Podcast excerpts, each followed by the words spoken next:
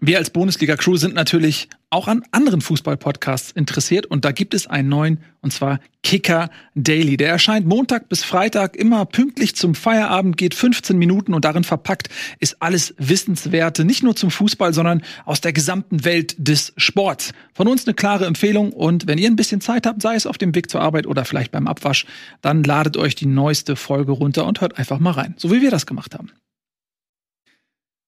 Herzlich willkommen zu einer weiteren Folge Bundesliga. Auch heute sprechen wir über all das, was spektakuläres passiert ist. Ich habe gesagt, kein Wasser im Studio.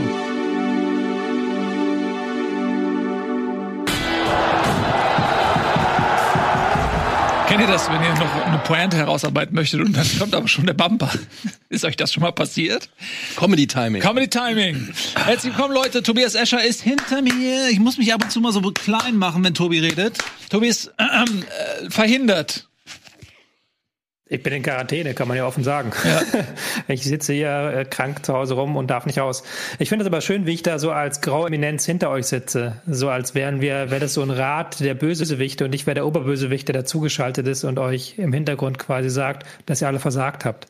Im Böse sein. Wer, wer wäre für dich derjenige, wo du sagst, ähm, dem übergebe ich das Amt? Also der trifft für mich die Entscheidung. Ja, das Bösewicht sehe ich natürlich du, Etienne. Also wenn das jetzt der Rat des Bösen wäre, dann würde ich schon sagen, mach du mal, du hast ja die, die meiste Böse, Bosheit in dir. kann ich nicht widersprechen. Immerhin. Aber jetzt kann ich dir sagen, wenigstens etwas. Ne? Ich habe ja. mich hier nur reingeschlichen. Ich bin in Wirklichkeit Ultror. Nein, ich hab, wäre schon lustig, wenn ich den Tobias, wenn es Nils und ich, der wäre Tobias hinter jetzt. Ja, genau. Das hätte schon das, was. Das, das wäre was. schön. Naja, schön war auch Bundesliga. An diesem Wochenende gab einige interessante Begegnungen. Andere waren dann doch ein bisschen langweilig. Aber wir wollen trotzdem drüber sprechen. Eine habe ich übrigens vorausgesagt. Welche denn? Spoiler, erzähl ich nachher. Nee, Sag mal, das, ganz ehrlich, mich triggert, dass, dass Tobi genau hinter deinem Kopf ja, das ist. Auch ehrlich, Kann einer ja, von euch weiß. beiden nicht ein bisschen zur Seite rutschen? Regie, könnt ihr ihn nicht ein bisschen ja. verschieben da? Ich könnte ihr ein Stück in die eine und Tobi verschiebt in die andere. Verschiebt ihn ein bisschen zur Seite. So. so. Jetzt würde ich ganz rausgenommen aus dem Bild. Wenn ich jetzt so bin. So, und, und Tobi, Tobi müsste einfach ein bisschen nach links noch. Ja, ja. So? Ah, da hat er kein Internet da links. Ja, so ist schon so besser. Ist besser, oder? So schön. Ja, danke schön. Gut. Ist nur sau unbequem, aber gut. Aber so siehst du ein bisschen lockerer Aber auch farblich, finde ich. Nils sieht aus, als ob er drei Wochen Karibikurlaub hinter sich hat und Tobi sieht aus, als ob er ein Vampir ist. Also weil Quarantäne ist. Mhm. Ja, ich lebe ja eigentlich auch in der Karibik. Und ich habe heute übrigens extra eingejettet. Ich habe übrigens extra für diese Seite eine, diese Farbe angezogen, damit es ja. nicht so auffällt, dass Tobi nicht da ist. Oh ja, sehr gut. Ihr seid alle sehr, sehr gut vorbereitet. Falls ihr nicht so gut vorbereitet seid und den Bundesliga-Kanal noch nicht abonniert habt, dann aber jetzt äh, spurt Was? Euch, ja, denn immer noch einige nicht einen abonniert. neuen Bundesliga-Kanal und in Kürze wird auch die reguläre Sendung da stattfinden. Noch ist sie auf dem Hauptkanal zu finden, aber das ändert sich bald. Und wir haben da noch viele weitere tolle Inhalte, die auch jetzt schon auf diesem Kanal zu finden sind. Also beeilt euch gerne und hüpft schnell rüber und abonniert, falls noch nicht getan, unseren Bundesliga-Kanal. Wie viel haben wir denn gerade? Wie viele Abonnenten? Ja, es geht. Regie, wie viel haben wir? Es ist noch steigerungsfähig. Steigerungsfähig. Ich sag's dir. Aber es ist ungefähr nur die Hälfte von denen, die es gucken. 22.600. Ja. Die, guck mal, wenn ihr das jetzt hier guckt, dann wisst ihr, könnt ihr selber dafür sorgen, dass diese Zahl sich jetzt verdoppelt hat innerhalb von, ne? Nicht es, mal. Ne, also teilweise haben die Folgen ja 60, 70, 80.000 Klicks. Und mehr. Und mehr. Und wenn da nur 22.000 abonnieren, was sagt das über euch aus da draußen? Das muss man sich einfach mal fragen. Was sagt das über euch aus, dass ihr nicht abonniert? Warum? Warum seid ihr nicht mit dabei? Schande. Wirklich das ist eine Schande. Ist eine Ihr ruiniert den deutschen Fußball mehr, als es jeder Investorendeal überhaupt könnte. Und wenn man sieht, welche Fanproteste es am Wochenende gegeben hat, dann könnt ihr euch vielleicht ausmalen, welche Proteste es gegen euer Nicht-Abonnieren geben kann. Und dem muss man sich natürlich stellen. Genauso wie sich die DFL stellen muss, was dort passiert ist. Es wurden Tennisbälle geworfen, es wurden eingepackte Geld, Schokogeldmünzen geworfen, allerlei andere äh, Köstlichkeiten sind auf dem Rasen geflogen, um den Unmut der Fanszene darüber auszudrücken, dass die DFL mit knapper Mehrheit einen Investorendeal durchgewunken hat, über den wir ja auch, und das kann man auf dem neuen Bundesliga-Kanal sehen, eine Sondersendung gemacht haben. Falls noch nicht geschehen, jetzt Pause drücken, rübergehen, den gucken, abonnieren, zurückkommen, diese Sendung weiterschauen. Hey, herzlich willkommen, schön, dass ihr wieder da seid. Ihr habt ja gerade diese Folge gesehen, jetzt seid ihr ja super gut im Bilde. Ähm, ja, wir haben ja noch spekuliert. Nee, mach weiter, ich will nur schon danach was erzählen. Nico Beckspin, bitte. Ähm, ich habe mir, ich war bei St. Pauli im Stadion, ich habe St. Pauli live geguckt und ich muss dir sagen, diese ersten zwölfeinhalb Minuten ohne Fangesang waren erschreckend still. Ja, oder wie, wie war das in Hoffenheim? Ja, ja die haben es wieder übertrieben mit ihren 90 Minuten Protest. Ja. Die, nee, die lieben den Fußball wirklich, weil die haben 90 Minuten durchprotestiert. Ja, genau. genau. Mhm. Ähm, ähm, und ich habe drumherum mich natürlich dann wieder mit so ein, zwei Leuten so ein bisschen darüber unterhalten, wo das alles hinführen kann. Es hat natürlich schon einmal gezeigt, dass also gerade bei St. Pauli im Stadion war es krass, war wirklich totenstill. Also ich konnte mit einem Kumpel hat in der Süd gestanden und ich in der Nord gesessen. Ich habe ich hab ihn gerufen und er hat geantwortet, äh, was relativ absurd war. Und dann aber mit zwölf ging's los und dann war auch das Stadion wieder voll da. Ich frage mich so ein kleines bisschen, wo das hinführt, denn dieses Spruchband von "Wir sind nicht Teil eures Zitat Scheiß Deals", was bedeutet das am Ende? Also wenn es dann einen Deal gibt und ein Deal stattfindet und er dann gelebt und gearbeitet wird, werden dann die Fans aus den Kurven verschwinden, weil sie nicht ihre, also weil sie nicht Videomaterial liefern wollen von jubelnden, Pyro-feiernden oder, oder, oder schreienden Kurven? Oder ist es eine Ohnmacht dem gegenüber, dass du gar nichts machen kannst, außer jetzt einmal aufbegehren? Was glaubt ihr? Ja, ich, ich Mm, ich glaube schon, dass die Fanszene grundsätzlich jeder Form von Ausverkauf sehr, sehr skeptisch gegenübersteht und da auch sehr empfindlich ist, was ich auch verstehe. Für mich ist es aber so, dass dieser Deal, so wie ich ihn verstanden habe, so wie er mir auch von Fußballlegende Tobias Escher erklärt wurde, sich schon halt auch maßgeblich von dem unterscheidet, was jetzt 50 plus 1 und so weiter ausmacht. Und zu sagen, okay, ich verpfände irgendwie zukünftige Einnahmen, um jetzt frisches Kapital zu bekommen, um irgendwas damit aufzubauen, was die Bundesliga besser vermarktbar macht, was die Bundesliga zu einem besseren Produkt macht. Das finde ich jetzt im Kern kann man machen. Führt bei mir jetzt nicht zu Schnappatmung, weil das für mich nochmal was ganz anderes ist, als zu sagen, ey, wir gehen jetzt an 50 plus 1 ran und verändern diese Struktur. Ähm, und wenn du halt einen klaren Plan hast, was mit diesem Geld passiert und einen klaren Plan auch hast, was der Investor nicht darf, wo sein Mitspracherecht endet, dann ist das ja, finde ich, überschaubar. Vielleicht bin ich auch ein bisschen zu naiv, aber das ist jetzt die Grundlage, so wie ich es verstanden habe. Und dann, klar, protestiert man, finde ich auch okay. Aber ich würde mir jetzt irgendwie, ich glaube, es wäre schlimmer, wenn, wenn wir jetzt über 50 plus 1 reden würden. Ich glaube, das wäre das, dann würden vermutlich nicht nur Tennisbälle und Goldmünzen fliegen, tatsächlich. Was meint ihr? Eddie, ich bin gespannt. Naja, also, ähm, es ist halt noch super schwer abzusehen, was, was letztendlich passieren wird. Damit finde ich. Ähm, aber wenn man sich so anguckt, wie sich der Fußball in, in letzter Zeit entwickelt hat, hat man nicht das Gefühl, dass, ähm, dass er sich so in die Richtung der zumindest der Hardcore-Fans entwickelt, sondern halt eher in Richtung Kommerzialisierung und Entertainment. Und ähm, Weiß ich halt nicht. Ist halt schwer zu sagen. Ich, äh, was, was kommt am Ende dabei rum? Ich meine, wenn, wenn die sowas machen wie zum Beispiel den Game Pass oder den League Pass oder so, finde ich das gar nicht mal so unspannend. Also, das finde ich eigentlich ein interessantes Thema. Ähm, ich muss jetzt als Eintracht-Fan, wenn ich alle Spiele gucken will, muss ich irgendwie drei verschiedene ähm, Subscribe, Subscribe, wie sagt man? Subscriptions? Subscriptions machen bei Streaming-Diensten. Eigentlich vier. Wenn man äh, RTL noch hinzuzählt. Ja, habe ich ja. Wieso vier?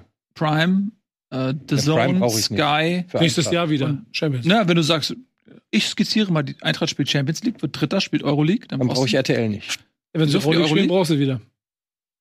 Gut, aber sie spielen ja entweder Champions League. Ja, gut. Aber theoretisch drei oder vier, momentan wären es dann halt drei.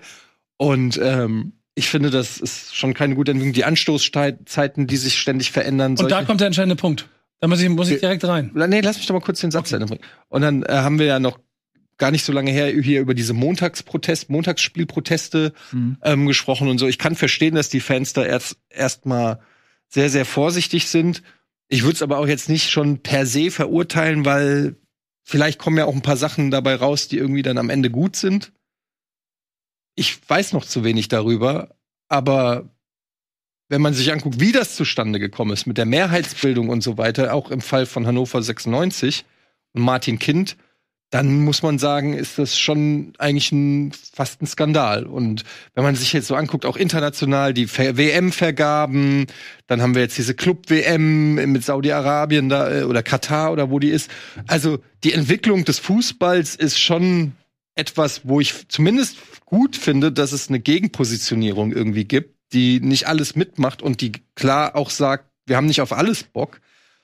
Und das finde ich erstmal äh, auch von aus demokratischen Sicht äh, gut, dass es da einen Gegenpol gibt und äh, nicht einfach alles so am Ende, ich habe das, ich habe nicht neulich mal drüber nachgedacht, wenn, wenn, wenn man Fußball so, also es gibt ja noch welche, die dann auch in Frankfurt zum Beispiel wohnen, die ins Stadion gehen mit der Familie oder so, was ein Trikot haben, vielleicht Vereinsmitglied sind, da monatlich was zahlen, Eintracht TV und so weiter. Wenn ich überlege, was ich als Fan und ich gehe noch nicht mal zu den Spielen, weil ich in Hamburg wohne, was ich an Kohle zahle für meinen Verein, das sind mehrere hundert Euro ähm, im Jahr und fast schon im Monat. Ich finde, ähm, man sollte schon auch ein bisschen auf die Fans hören und nicht einfach nur noch als Wirtschaftsunternehmen funktionieren. Ich möchte bei ein paar kurzen Dingen einhaken, ähm, nur als Klarstellung. Einmal, was Nils gesagt hat ähm, zum Thema Investor und Mitspracherecht. Das ist ja genau die Befürchtung der Fans, dass eben ein Finanzinvestor nur auf die Rendite schaut und dann eben das Mitspracherecht in dem Sinne äh, eingreift und zum Beispiel den DFL Geschäftsführer absetzt, wenn halt zum Beispiel sinkende Erlöse sind. Und zum Thema League Pass noch einmal, das ist ja was, was man international anbieten möchte. Diese Idee, dass man da einen eigenen digitalen Hub hat, wo dann Leute darauf zugreifen können. Ich kann mir nicht vorstellen, dass es in Deutschland kommt, weil die DFL sehr, sehr stark von den Einnahmen von der Zone und Sky für die TV-Rechte lebt. Und wenn sie diese Einnahmen nicht mehr hat, sondern selbst generieren müsste, dann würde sehr viel Geld, glaube ich, erstmal fehlen in dem ersten Schritt. Hundertprozentig. Und ich glaube, um zurück zu den Fanprotesten zu kommen, das war das, wo ich ein bisschen eingreifen wollte. Das, weil ich die Frage so offen an euch gestellt habe. Ich glaube, der Deal an sich und das, was da jetzt in erster Stufe passiert, Richtung Vermarktung, tangiert Fans in den Kurven ja in dem Moment, wo du zum Beispiel den Spieltag weiter aufsplittest. Und die, das, das, also anders formuliert, was sind die, was sind die Punkte, an denen du den Nerv der, der, der Fans triffst? So. Und das ist, glaube ich, der Stadion, der Name der, der Liga zum Beispiel ist da wahrscheinlich relativ egal. Name der Stadien ist auch relativ egal, irgendwie sowas. Das Thema hatten wir schon mit den Stadien. Ja, die ist mittlerweile, also es sind dann immer so einzelne ähm, Standorte, ne, wo es dann halt darum geht, Westfalenstadion, Volksparkstadion und so weiter, ja, wo das genau. Relevanz hat, aber so, man hat sich schon dran gewöhnt. Ne? Eine ja. zentrale Plattform ist wahrscheinlich egal. Aber wenn du dafür sorgst, dass die aus, aus Gründen Sonntag um 11 Uhr in Heidenheim sein müssen, als, als keine Ahnung, als wer auch immer, dann, dann werden sie sauer. Und ich Aber glaube, das ist ja genau der Punkt. Das ist da, genau. Und das ist das, was wahrscheinlich jetzt auch einmal ange angesprochen werden sollte. Nur trotzdem glaube ich, dass es eine gewisse Ohnmacht dem gegenüber gibt. Weil was sind denn die Möglichkeiten, die die Fans wirklich haben? Außer still zu sein. Ja, aber die, lass uns doch mal bei dem jetzt anfangen, was das bedeutet. Bevor wir irgendwie Proteste bewerten oder was irgendwie, müssen wir einmal sagen, hat der Investor da Mitspracherecht?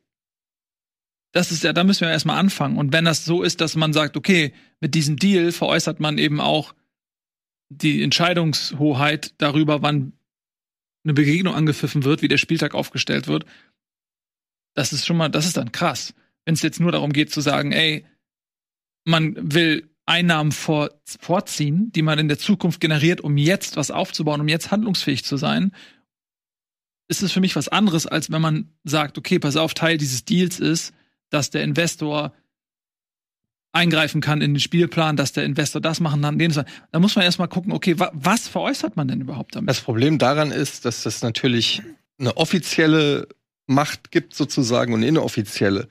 Also in dem Moment, wo du den, also die werden natürlich sagen, der hat keine Macht und er wird da nicht reinsprechen. Ähm, das wäre die offizielle Weise.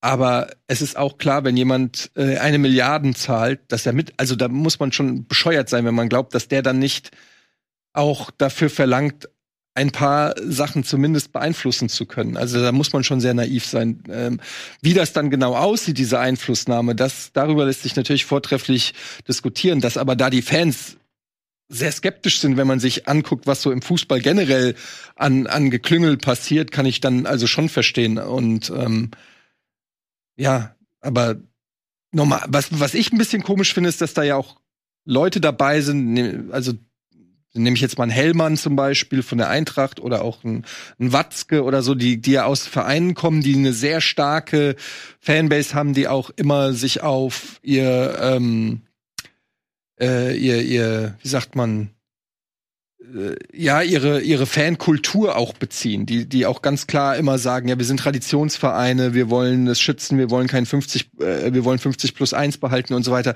Also, die, die kennen ja auch genau ihre eigenen Clubs und die Stimmung und Schwingen in diesen Clubs. Das gibt mir so ein bisschen Hoffnung, dass ich denke, dass die vielleicht einen Deal eintüten, der nicht ganz vorbei ist an, an dieser Realität, weil die ja wissen, mit was sie sich dann da auch anlegen. Es ist so eine kleine Hoffnung, an die ich mich klammer. Tobi. Ja, aber du, kann, du kannst ja auch mit ähm, wenig Prozent quasi äh, trotzdem einen Einfluss geltend machen. Also das, du hast ja gerade eigentlich schon richtig gesagt, das muss ja nicht immer formeller Einfluss sein, kann ja auch informell sein. Also Kühne zum Beispiel beim HSV hat ja jetzt auch keine Mehrheit und hat auch eigentlich, wenn du das so bedenkst, relativ wenig Prozent. Nietz, korrigiere mich, 20 oder sowas hat der. Ja, der, der hat auch wieder was abgegeben und so, ja, ja, aber. Mh. Mm. Ja, der hat aber auf jeden Fall nicht mal 25 Prozent, also keine Sperrminorität, genau. gar nichts. Und hat ja trotzdem da einen relativ hohen Einfluss, auch von außen. Und natürlich will ein Investor, gerade so ein Investor wie in diesem Fall, was wahrscheinlich nämlich ein Hedgefonds-Unternehmen sein wird, das darauf baut, dass eben diese Werte in 10, 15, 20 Jahren mehr wert sind die werden dafür sorgen, dass halt eben ihre Renditeerwartung erfüllt wird und im Zweifelsfall dann von außen halt schon reingrätschen. Also ich glaube, es wäre naiv zu behaupten, dass da jemand kommt, sagt, hier, ich gebe euch eine knappe Milliarde Euro und dann macht mal und ich, äh, ich melde mich in dann 20 Jahren wieder, wenn das Ding dann ausgelaufen ist, der Deal. Mhm. Also und der kühne Vergleich ist insofern ein bisschen gestreckt, weil natürlich ja, Kühne immer wieder auch in Aussicht stellt, Gelder nachzupumpen, finanziell zu helfen und diese Hilfestellung dann unter Bedingungen setzt. Ja, wo er sagt, ja, ich mache das nur, wenn das und das vorab gemacht wird. Und das ist natürlich eine Situation, die vielleicht da dann nicht passieren wird, dass dann der Investor sagt, ich schieße mehr Geld nach, wenn ihr das und das macht. Deswegen hinkt der Vergleich ein bisschen. Aber äh, ja, es ist alles Spekulation zu diesem Zeitpunkt. Solange man nicht den, das Vertragswerk öffentlich macht und da genau drin steht, wo die Grenzen sind und was passieren kann und was nicht, weiß man es nicht. Und man muss man sich auf das Wort von Fußballfunktionären verlassen. Und wir alle wissen, was das im Allgemeinen für einen Wert hat, dieses Wort, hm, ohne jetzt Einzelpersonen irgendwie zu diskreditieren, aber das Vertrauen in den Fußball soweit ist, glaube ich, so sehr beschädigt, dass man da natürlich grundsätzlich erstmal niemandem mehr einen Vorschuss geben kann. In jedem Fall ist da jedenfalls Explosions Potenzial hinter. Die Fans haben ganz klar gemacht, was sie davon halten. Es ist jetzt erstmal durchgewunken, es ist ja noch nichts verkauft. Es geht jetzt ja erstmal darum, rauszugehen, zu gucken, was sind die potenziellen Investoren, mit wem könnte man eine Partnerschaft sich vorstellen und dann wird sicherlich dann auch konkret verhandelt, inwiefern es dort Einflussnahme geben kann oder nicht. Aber dieser Deal wurde ja schon mal abgesagt und dann wurde er verändert. Und da ist natürlich auch die Frage, wurde, also was war der Grund, weshalb abgesagt wurde? War ja vermutlich nicht, weil die Vereine gesagt haben, die Fans protestieren, sondern weil es für sie jetzt erstmal nicht so günstig gewesen ist oder weil sie nicht den Vorteil darin gesehen haben, weil zum Beispiel das Geld auf eine Art und Weise genutzt wird, die jetzt, wo jetzt einzelne Vereine sagen, das bringt uns gar nichts. Ähm, da haben wir auch dann in dieser anderen Sendung, in der Sondersendung nochmal drüber gesprochen. Ja, ähm, wir müssten in dem Fall einfach abwarten. Abgesegnet ist es. Ähm, noch ein Wort dazu, weil Nico hatte ja in der Sendung auch spekuliert, das kam, glaube ich, dann relativ frisch rein, während wir gesprochen haben, dass einen Verdacht gibt, dass Martin Kind nicht so gehandelt hat, wie es der EV von ihm wollte, nämlich dagegen zu stimmen. Die Wahl ist geheim, also man kann jetzt das nicht aufdecken. Aber es gibt schon Vermutungen, dass Martin Kind ja dafür gestimmt haben kann für diesen Deal, obwohl eigentlich vom EV gesagt wurde, dein Auftrag ist es, dagegen zu sein. Das ist schon eine ziemlich delikate Situation, oder? Aber überrascht euch das? Nö, also ich, es überrascht mich jetzt im Nachhinein. Mein erster Impuls war, das so, so dreist kann man ja nicht sein.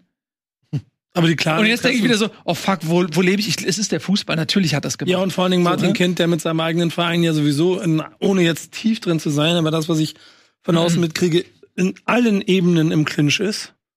Und im Prinzip mhm. ein, also man muss ja, ich glaube, in der, in der Schnellgeschichte zusammenfassen, ohne Martin Kind hätte es wahrscheinlich Hannover 96 nicht mehr so gegeben, wie es es in den letzten 20 Jahren gegeben hat, inklusive der erfolgreichen Zeit in der Geschichte des Vereins.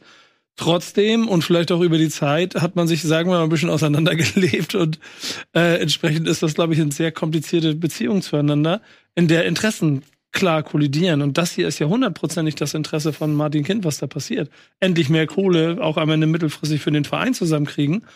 Und ähm, der Verein möchte den Verein schützen in der klassischen Form und sowas alles. Und da war es mir für mich keine Überraschung, als es hieß, Hannover soll für Nein stimmen, dachte ich mir, that never gonna happen, solange mhm. Martin Kind die Stimme hat. So. Was denn denn? Das ist können, ja, glaube ich. Ja.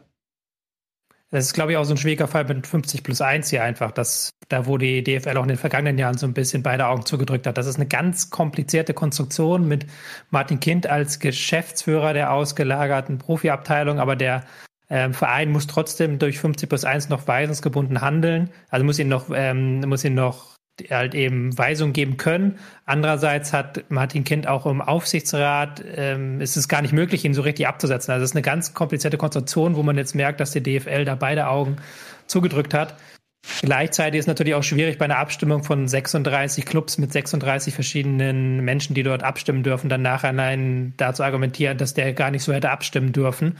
Die anderen müssen sich ja auch in dem Sinne darauf verlassen können, dass das, was in den Vereinen passiert, in, äh, in den Vereinen gelöst wird und dann eben nicht von der DFL. Deswegen, da habe ich jetzt schon drei verschiedene Ein äh, Einschätzungen von drei verschiedenen Rechtswissenschaftlern gelesen, wie das zu bewerten ist. Ah, okay. Also eine Grauzone meinst du?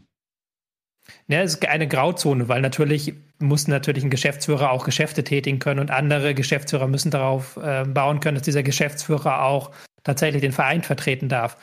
Ähm, andererseits ist dann wieder die Frage, hat die DFL böswillig gehandelt, weil sie hätte wissen können, dass das passiert, weil sie hätte wissen können, dass der Kind nicht im Sinne des Vereins handelt. Wiederum die Frage, ist die DFL dafür überhaupt zuständig? Ist halt, wie gesagt, da habe ich von drei Namen, äh, namhaften, einmal einen Wissenschaftswissenschaftler, einen Vereinsrechtler ähm, oder auch einen äh, anderen Rechtsmenschen habe ich drei verschiedene Einschätzungen gehört. Einer kam zum Entschluss, es muss nochmal neu gewählt werden. Einer kam zum Entschluss, es darf auf keinen Fall nochmal neu gewählt werden, ist alles rechtens. Und der dritte war sich nicht sicher. Also ja. da merkt man schon, was für eine komplizierte Konstruktion das ist. Okay. Ja, da wird sicherlich noch einiges nachkommen, würde ich mal sagen. Dann lass uns mal über das sprechen, was neben Goldmünzen und Tennisbällen noch auf dem Fußballplatz passiert ist. Und zwar zum Sportlichen kommen. Wir haben ja einige Spitzenspiele gehabt. Lass mich mal kurz gucken. Du hast in den Tagesordnungspunkten die Bayern vorne gesehen, die ja nicht ganz vorne sind, aber bleiben wir bei diesem Pick von dir, Bayern gegen Stuttgart, ein viel antizipiertes Spitzenspiel zwischen dieser Überraschungsmannschaft aus Bayern und dem Titelgaranten Stuttgart, die ja ähm, ein Fußballfest versprochen haben. Wir haben ja auch gegen Leverkusen gegen Stuttgart wurden wir belohnt mit einem großartigen Spiel. Nicht weniger hat man jetzt erwartet. Dann kam vor dem Spiel relativ knapp so eine kleine Hiobs-Meldung für die Bayern. Und zwar, dass das Mittelfeldduo Goretzka und Kimmich ausfallen und die wurden dann ersetzt von Guerrero und insbesondere von Pavlovic. Hat man schon gedacht, okay, ist das vielleicht dann im Herzstück der Bayern vielleicht auch noch mal so eine Schwachstelle, die da jetzt aufgemacht wird, die das Stuttgart erlaubt, auch mit ihrem Pressing und so weiter, das irgendwie zu exploiten.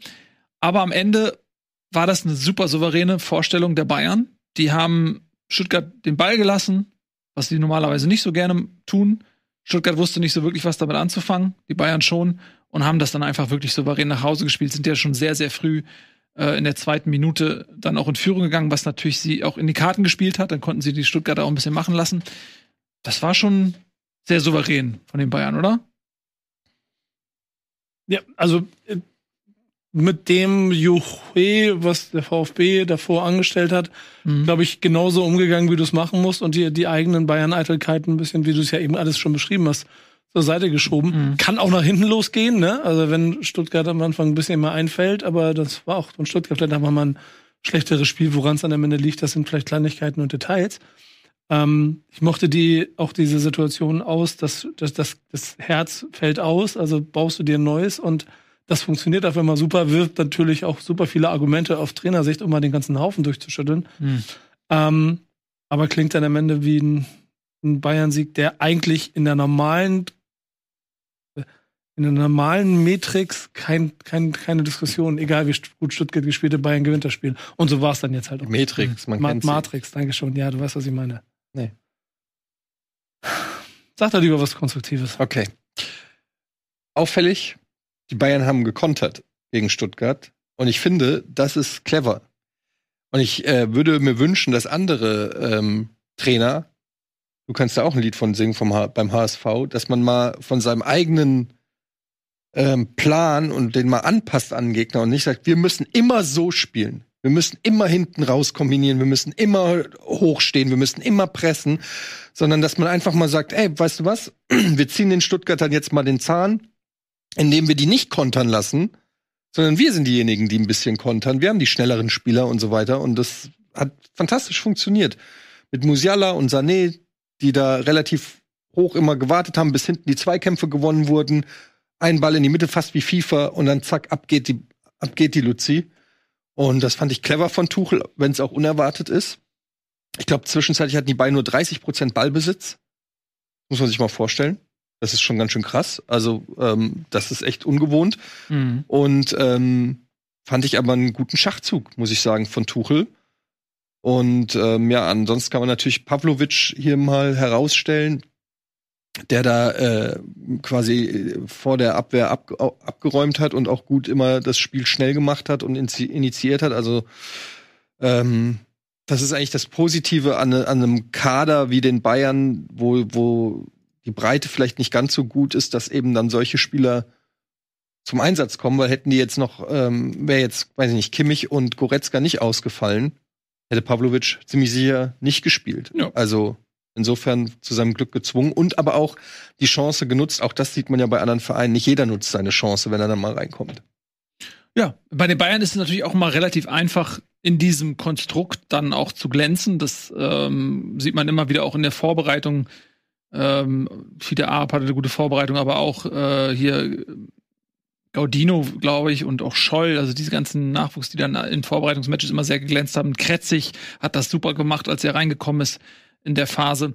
Ähm, Pavlovic hat das aber wirklich gut gemacht und ich finde insbesondere auch bei den Standards. Ne? Er hat ja auch äh, durchaus dann in der Entstehung der Tore mitgeholfen, also dass dann der Junge auch schon Standards schießen kann, wo du halt auch einen Sané oder andere verdiente Spieler auf dem Platz hast. Das ist, finde ich, auch schon mal eine Message. Da denkt man natürlich sofort, okay, der Junge ist 19, der ist, spielt auf der 6, ähm, ist Deutsch-Serbe, also er kann für Deutschland spielen und auch für Serbien, ist aber aktuell U20-Nationalspieler für Deutschland, meine ich, ne? Also kann man, da denkt man natürlich sofort, okay, krass, das ist ein Sechser, äh, der spielt bei den Bayern. Okay, perspektivisch ist das einer, der, das, der dieses Problem lösen kann.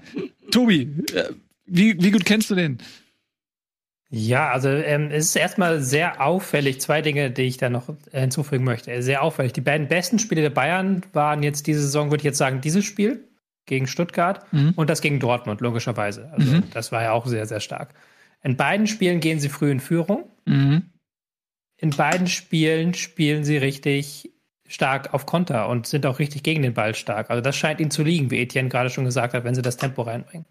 Und in beiden Spielen hatten wir keine Doppelsechs Kimmich Goretzka. Das mhm. ist auch eine interessante Beobachtung. Gegen Bayern, gegen Dortmund hat, glaube ich, Leimer dann im Zentrum aushelfen müssen. Da war Kimmich ähm, rot gesperrt, ne? Genau, da war Kimmich rot gesperrt und jetzt halt dieses Pavlovic-Guerrero-Ding. Weil Pavlovic, du hast ja gerade eben schon gesagt, ähm, noch eher der, am ehesten der Spieler ist, der diese Holding Six verkörpern kann, also ein bisschen tiefer stehen kann. Bayern haben ja auch häufig ähm, 3-2 ähm, vorne gepresst, also ganz vorne Müller und Kane und dahinter dann eine Dreierreihe mit Guerrero mit drin. Mhm. Das hat sehr gut funktioniert, das hat äh, sehr gut geklappt, auch weil Pavlovic da so gut war. Ist der für Deutschland spielberechtigt im Zweifelsfall? Ja. Ich habe immer das, ich hatte den immer als kroatisch abgespeichert. Nee, der ist, der also ist Deutsch-Serbe und der spielt aber auch U20 Deutschlands. Äh, ah, Serbe sogar tatsächlich. Ja. Okay. Ja, ist doch ein guter, guter, wäre ein guter Gewinn für die deutsche Nationalmannschaft. Ähm, ich würde es natürlich gerne nochmal bei mehreren Spielern bestätigt sehen, seine Form. Gerade mhm. bei jungen Spielern ist es immer so eine spannende Sache.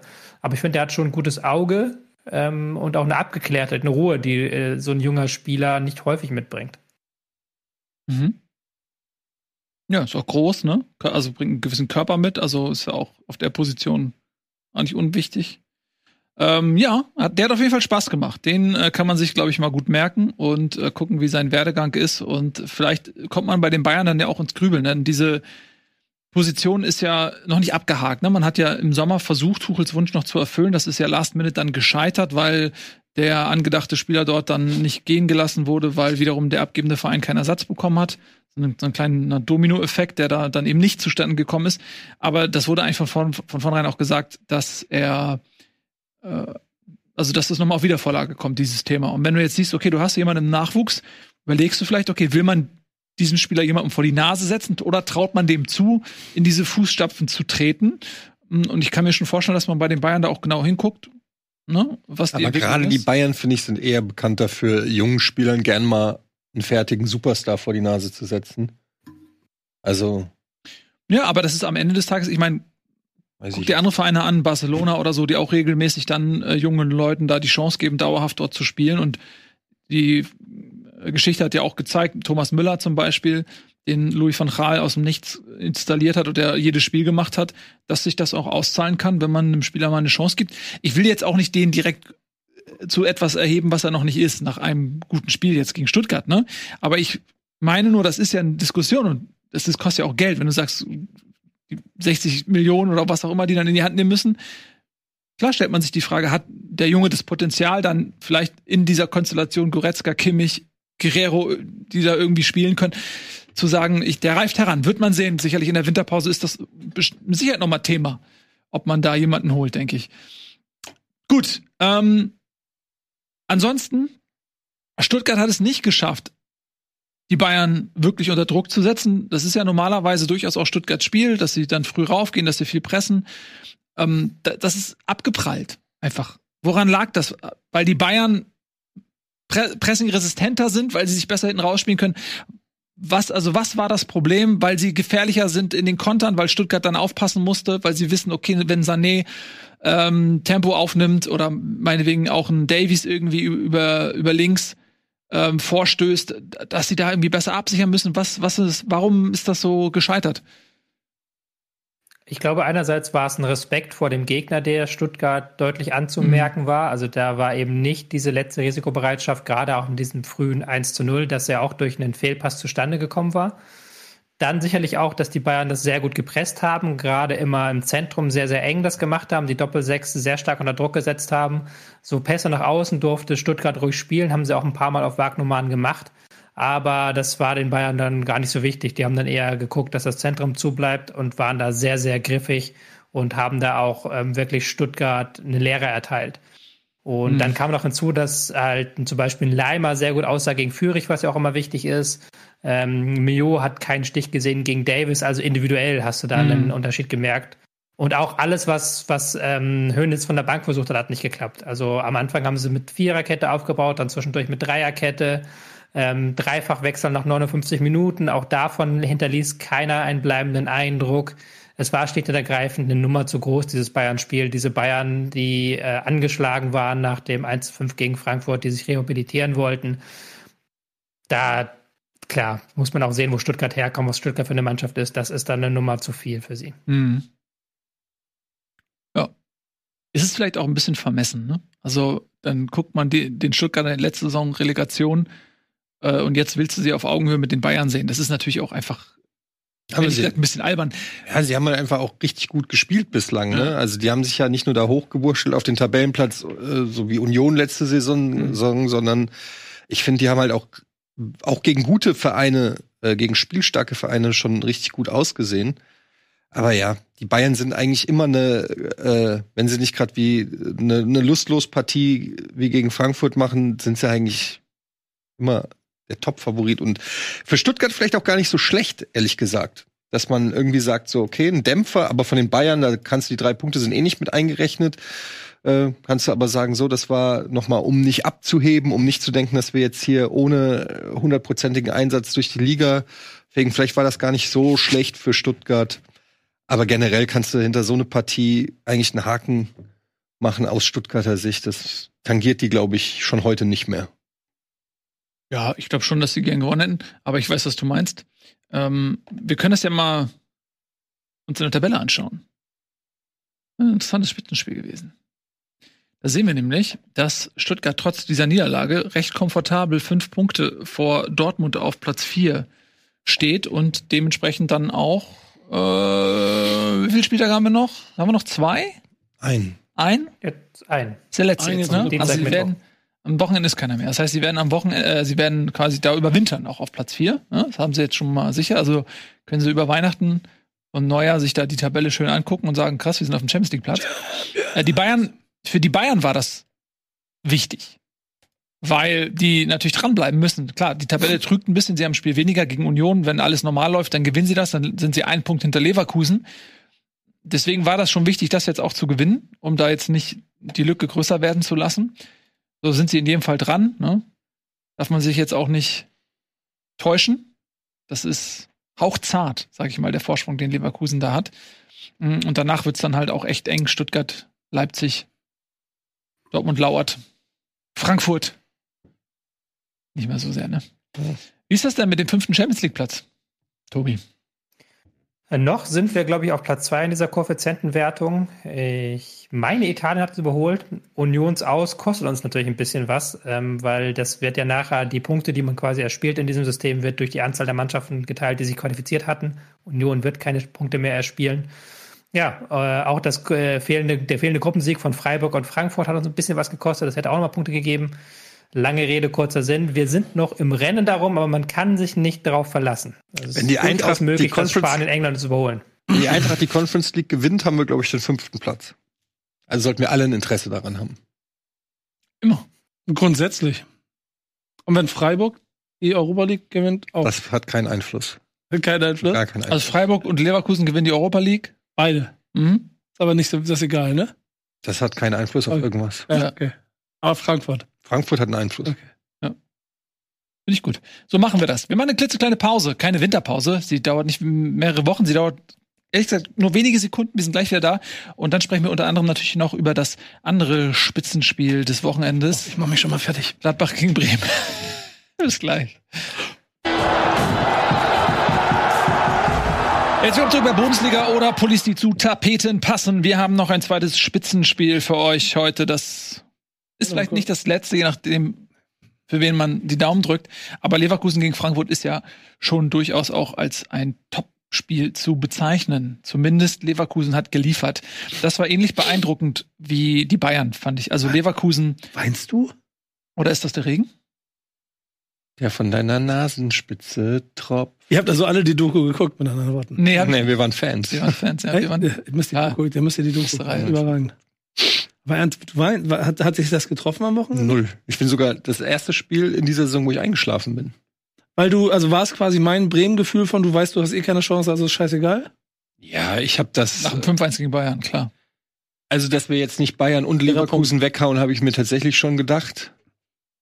Und wir hatten ja auch noch das tolle ähm, Spiel in Aberdeen, ähm, wo die zweite Garnitur der Eintracht mal eine Chance gekriegt hat, was ein absolutes Debakel war. ähm, ich, ich, also ich weiß nicht, wie es der Mannschaft geht, aber mir geht's so, ich will einfach nur noch in diese Wintertransferperiode und gucken, wie man diesen Kader noch reparieren kann. Ähm, ja, ich habe da nicht so viel, ich habe ehrlich gesagt, habe ich das Spiel auch nur so mit der mit so einem halben Auge geguckt, dann war ich sogar eher überrascht. Ich hatte gar keine Erwartung, war so äh, noch überrascht, dass die Eintracht sich so relativ gut in der ersten Halbzeit noch aus der Affäre gezogen hat. Hatte zwar keine wirklichen Torchancen. Ich glaube, Tuta hatte eine halbe Torchance. Und ansonsten war ich aber froh, dass die relativ stabil standen und da auch ganz, ganz ordentlich so mitgespielt haben. Ähm, aber dann schon das 1-0 war schon wieder so, ja, Leverkusen erster Torschuss ist direkt drin, Trapp fällt wie eine Bahnschranke. Da habe ich mir schon gedacht, so, ja, das, das, das, du spürst das einfach. Du merkst dann einfach so, ja, komm, das ist jetzt schon ähm, von der Mannschaft glaubt da keiner dran, ich glaub nicht dran. Und ähm, dann guckst du dir da den Kader an von der Eintracht, wo noch nicht mal ein Stürmer auf dem auf dem Feld steht und ähm, jetzt aber bitte nicht wieder. Ja, ist so. Wenn, fängt an zu weinen. Ja, dieses, es ist einfach so, Nils. Und wenn, wenn du halt siehst, wen dann Leverkusen in der zweiten Halbzeit einwechseln kann. Oder wer bei Bremen die Tore macht. Ähm, das sind halt, das ist einfach krass. So, das ist einfach, äh, da braucht man dann nicht äh, um heißen Brei reden, dass momentan die Kader zu weit auseinander sind, weil ich finde, die Eintracht will eigentlich einen ähnlichen Fußball spielen wie Leverkusen unter Dino Topmöller. Und du siehst dann ein, einfach eklatant diese Unterschiede. Es macht richtig Spaß, Leverkusen zuzugucken, wie schnell die die Bälle spielen, wie äh, fast schon One-Touch. Oft ist es One-Touch. Auch beim 1 zu 0 war es einfach, äh, oder was 2-0 war, glaube ich, einfach nur ein Doppelpass. ähm, an der Außenlinie ähm, und äh, die gesamte, äh, das gesamte defensive Mittelfeld von der Eintracht ist aus dem Spiel genommen. Ähm, schnörkellos ist so das Wort, was mir bei, bei Leverkusen einfällt. Da, da wird auch nicht so eine Stunde lang überlegt, Boniface zeigt, ich bin frei. Und dann kriegt er den Ball von, von Wirtz oder Palacios und nicht so, hm, der ist frei, der zeigt mir, er hätte gern den Ball. Soll ich ihm den jetzt zuspielen? Hm, ich könnte ja dann noch ein bisschen dribbeln und mich festtribbeln und warten, bis der im Abseits steht, bevor ich abspiele. Oh ja, das mache ich, jetzt kriegt er ihn Abseits. Sondern der sagt, mhm. gib mir einen Ball, er kriegt einen Ball, er haut das Ding aufs Tor, zack, zack, zack. Ja. Da ist so eine. Ich bin Fan, ich muss echt sagen, ich Stringenz bin, drin, so. Fan der Mannschaft. Nicht des Vereins, aber ich bin Fan der Mannschaft.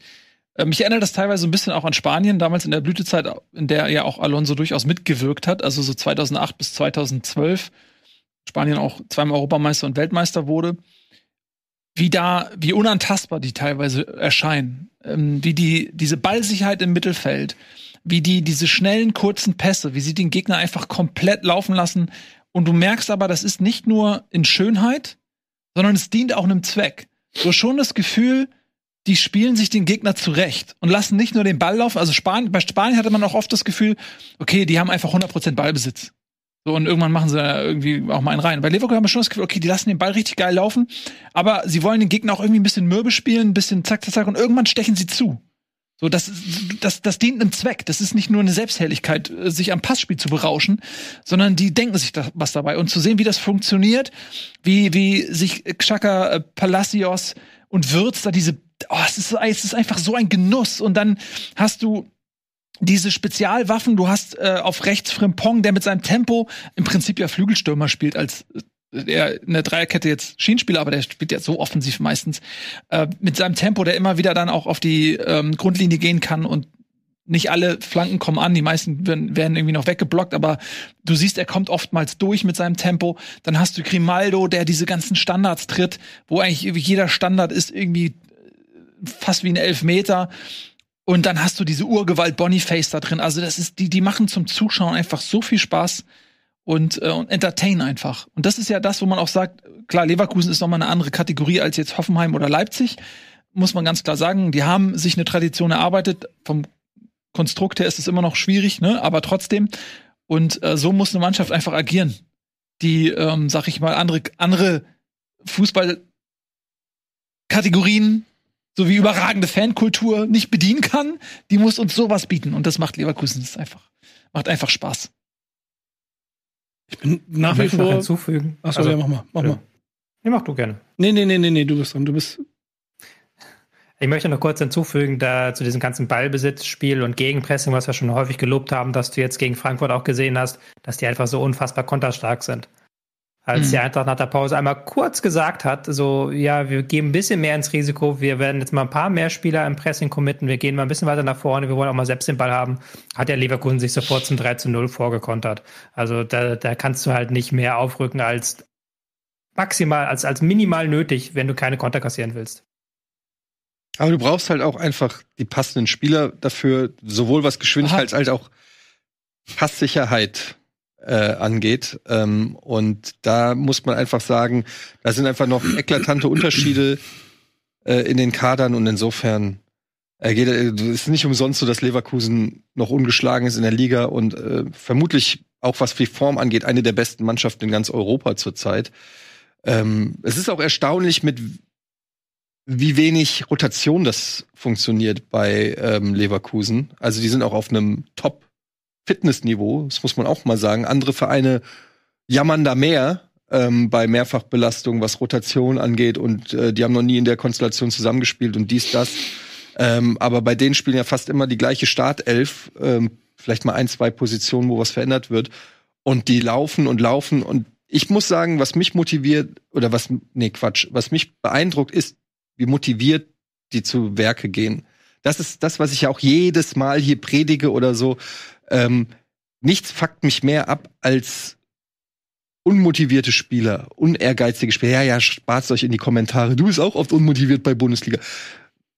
So, ne, aber ja, ich weiß schon, was kommt. Aber wenn ich wenn ich sehe, dass solche Spieler, dass die nicht, dass die dass die geil sind auf diesen Sieg, dass die geil sind auf einen erfolgreichen Doppelpass, dass die geil sind auf auf auf dieses ja, diese ganze Körpersprache, diese, dieses, dieses Win-Win-Win no matter what. Win-Win-Win no matter what. Du kennst den Song nicht. Ist der von Jesus Christ. Jesus Christ? Ein Rapper? Jesus Christ? Jedenfalls ähm, finde ich halt, äh, dass Leverkusen wirklich Spaß macht. Ich, äh, was soll man sagen? Das ist jetzt für die Eintracht, die müssen jetzt noch mal gegen Gladbach hoffentlich sich motivieren. Gut war, dass ähm, hier Skiri zurück war. Dafür hat sich Koch verletzt. Das, da hat sich auch Dino Topmöller zu Recht in der Pressekonferenz aufgeregt, übrigens, dass der äh, sich verletzt hat bei einer Aktion, die eigentlich nicht mehr zustande gekommen wäre, wenn der Linienrichter das Abseits, was 80 Meter war, einfach gepfiffen hätte.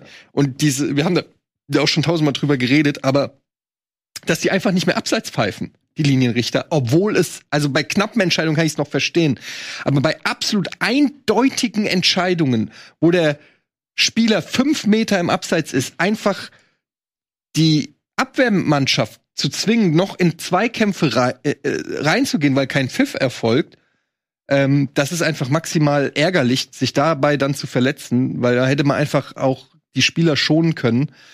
Und das ist ein absolutes Unding, dass mittlerweile Linienrichter mehr oder weniger ihren Job einstellen und vom Computer machen lassen. Ich finde, mein Vorschlag, weniger Gehalt für Linienrichter. Was mhm. haltet ihr davon? Ich finde pro Fahne heben.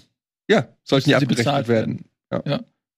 Wenn der, wenn jetzt der Computer nur noch das Abseits berechnet, das heißt, diese Aufgabe offensichtlich mehr auf den Linienrichter zukommt, dann sollte er auch nicht mehr dafür bezahlt werden. Meine Lösung. Ich sehe, Tobi, du bist begeistert. Ja, ich will auch schon wieder kommen, wenn dann mal ein Linienrichter zu früh abpfeift, dass dann sofort wieder alle brüllen, wieso oh. hat er das denn nicht laufen lassen? Und wenn, der VR Das kann ja nicht passieren, wenn es ein deutliches Abseits ist. Ja, war jetzt nicht ganz so deutlich, war eine Doch. dynamische Situation in dem Moment. War, war deutlich. Ich finde es ja. okay. Ja, wen wundert's? Ich verstehe natürlich, was du meinst, ähm, aber ich kann auch die Schiedsrichterassistenten verstehen, die stehen da auch unter immensem Druck, weil, das ist ja so, wenn die, wenn die die Fahne heben, was Tobi sagt, das ist ja wirklich so, und dann stellt sich raus, okay, du hast irgendwas abgepfiffen, dann das Problem ist, sobald die sich hinstellen und die Fahne heben, die laufen ja auch nicht mehr mit, ne? Also dann, dann musst du eigentlich im Zusammenspiel irgendwie. Es ist, das ist nicht ganz so einfach. Und da den Sweet Spot zu finden und zu sagen, okay, da wird die Fahne noch gehoben, da äh, da wird sie gehoben und da nicht mehr und so weiter. Das ist auch gerade bei dem Tempo, was du als äh, gerade wenn du so gegenläufige Bewegungen hast, das ist auch eine ziemliche Herausforderung und dass es da mal Schiedsrichterassistenten gibt, die dann vielleicht in Situationen die Fahne nicht heben. Hat 100 Jahre lang geklappt bei bei Linienrichtern. Jetzt jetzt ist es plötzlich ja, unzumutbar. Ich, wie gesagt, ich verstehe, nee, nicht unzumutbar. Ja. Ich verstehe, was du meinst, aber es ist, was ich sagen will, ist, dass das auch, glaube ich, nicht so einfach ist. Es war noch nie einfach, aber wenn einer fünf Meter im Abseits steht, kann man das abpfeifen. Punkt. Da gibt's doch überhaupt keine. Ich verstehe überhaupt nicht, warum ihr immer so. Ihr, ihr versucht euch immer besonders hervorzuheben durch so durch so Meinungen, um irgendwie, weiß ich nicht. Das ist für mich so eindeutig. Wenn ich habe ja extra gesagt, wenn es eindeutig ist, dann kommt ihr mit. Ja, aber wenn es nicht eindeutig ist, okay. Deshalb habe ich ja extra dieses Wort ja, eindeutig gesagt. Wenn es eindeutig ist, wenn ich Etienne am Bildschirm sehe, der steht fünf Meter im Abseits und genau das war das, zweimal in diesem Spiel, dann verstehe ich nicht, warum nicht gepfiffen wird. Das, das, das muss man doch auch gar nicht rechtfertigen. Dann kann man doch einfach mal sagen, dass es dumm ist. Wieso ist das nicht dumm? Es war, das war doch 100 Jahre davor ging es auch, bevor wir den VAR hatten, ging das auch. Warum geht es warum ist es jetzt plötzlich ein Ding der Unmöglichkeit, wo man, ah oh ja, die armen Linienrichter ist schon auch eine schwere Entscheidung, wenn bei den schnellen Spielern. Ist doch Bullshit. Der stand fünf Meter im Abseits, pfeif's ab, fertig. Du lässt es halt klingen, als ob er fünf Meter im Abseits stand. Das stand er halt nicht. das ist ja. Okay, ich hole ja, jetzt kann die Szene raus und beweise es früher pfeifen. Ja. Jetzt waren aber keine fünf. Okay, egal, dann können wir jetzt definieren, ab wann es so deutlich ist. Ab wie vielen Metern würdest du sagen, ist es deutlich? Nein, also ich verstehe den Punkt auch schon. Also es ist ja nicht so, dass ich jetzt so tue, als ob das kompletter Quatsch ist. Ich sehe halt nur die anderen Seite. Ich verstehe halt nur die andere Seite auch, weil für mich war es nicht so eindeutig, dass man das hätte unbedingt äh, rechtzeitig abpfeifen müssen. Und ja. da bin ich dann grundsätzlich eher dabei, lass den VAR prüfen. Okay, Wobei ich grundsätzlich der wenn Meinung es in dem Fall in deiner Meinung nach nicht eindeutig war, dann äh, bin ich ja auch der Meinung, dann ist es okay. In meinen Augen war es eindeutig und dann müssten wir halt über den ja. Begriff der Eindeutigkeit sprechen. Aber generell sage ich ja, wenn es eindeutig ist, pfeift die Scheiße ab. Ja, bin ich ja deiner Meinung. Gut. Gut, dann haben wir doch noch einen schönen Konsens gefunden. Gibt's noch was, ähm, willst du noch was rauslassen? Ich? Ja. Wieso denn ich? Ich, weil du gerade dabei bist. Vielleicht fällt ist noch irgendwas. Ja, ich könnte viel dazu sagen, das wollt ihr doch eh alles nicht hören. Was ist denn eigentlich mit dir los heute? Du hast schon geschimpft vorhin, du hast schon die Augen gerollt, als ich gesagt habe, dass Chaibi im Sturm gespielt hat. Nein, gesagt, ich habe nicht schon nein, wieder nein, damit nein, nein, nein. Ich habe ja gut, weil du seit Spieltag 1 sagst, die Eintracht hat keinen Stoß. Der ist ja auch so. Ja, aber das ist ja die Platte kennen wir doch jetzt. Deswegen ne? Ja, aber das ist natürlich ein großes Problem, wenn du eine komplette, wenn du einfach Nee, das krasse ist eigentlich, dass die Eintracht immer noch auf Tuchfühlung ist mit den Europa League Plätzen. Ja, dann freu dich doch mal. Nee, das krasse ist daran, wie schlecht ist eigentlich die Bundesliga, dass so ein also wie viele Krückenauftritte ich von der Eintracht gesehen habe, allein in den letzten Wochen, dass dieser Verein immer noch theoretisch Euroleague spielen kann, was sagt das eigentlich über die anderen Vereine aus? Ja, vor allem, was sagt denn das aber vor allen Dingen für den Gesamtwert und die Einordnung der Eintracht aus? Hä? Dass sie viel, viel besser, selbst wenn die Scheiße spielen, sind sie immer noch besser als zwei Drittel der Ja, aber Liga. das fuckt mich ja so ab. Gibt die, hätten die halt einfach ein oder weiß ich nicht, zwei, hätten die einen Kaderplaner, der nicht, äh, weiß ich nicht, und hätten das Warum ist bei dir das Glas nie halb voll? Hä? Warum freust du dich nicht darüber, dass, du, dass ihr im Rennen seid? Weil ich die Spiele gucke im Gegensatz zu dir. Ja, aber das uh, sagt der Mann, der dem HSV den Aufstieg attestiert. Alles Frage der Perspektive. Was hat das jetzt mit irgendwas zu tun? Nee, weil du die HSV-Spiele auch nicht guckst und trotzdem mir immer sagst, die steigen auf. ja, weil ich dir ein gutes Gefühl gebe. Ja, extra und ich will ja, dir ein gutes Gefühl geben. Okay, dann hau ich ab sofort auch auf den HSV drauf. Weißt, ich will dir nein, auch ein gutes Gefühl geben. Ich möchte doch. Ja, aber es ist doch ein Unterschied, ob der HSV auf Platz zwei ist, der zum Aufstieg berechtigt. Sind sie ja nicht. Oder Eintracht Frankfurt auf Waren sie aber bis äh, vor Oder Eintracht Woche. Frankfurt auf dem, äh, wo seid ihr Auf dem achten. Ja, ja. Mit Tuchfühlung äh, zu Platz 14. Du erzählst mir seit, du erzählst mir jetzt seit 16 Spieltagen, dass er, wie, ach, scheiß Eintracht Frankfurt, das sind seit Achter mit Tuchfühlung auf dem, auf dem Europa League. Drei Punkte bis Platz sechs. Ja. Okay. Plus besseres Torverhältnis. Guck dir mal kurz an, wo Werder Bremen steht. Ja, aber Werder Bremen hat auch letzte Saison nicht in der Champions League gespielt. Wir haben noch nicht den gleichen Anspruch. Nein, natürlich, aber das ist doch trotzdem auch deshalb nicht so schlecht, wie du es machst. Was heißt so schlecht, wie ich es mache? Ich sag einfach nur, dass wenn die Kaderplanung besser gelaufen wäre, könnte die Eintracht ihre Ziele, die sie sich vor der Saison vorgenommen haben, durchaus erreichen. Aber so hast du eine komplette Hinrunde abgeschenkt, meiner Meinung nach. Du hast auch ein paar gute Transfers gemacht, auf jeden Fall. Du hast aber auch ein paar absolute Grottentransfers gemacht, die viel Geld gekostet haben, die nicht geklappt haben.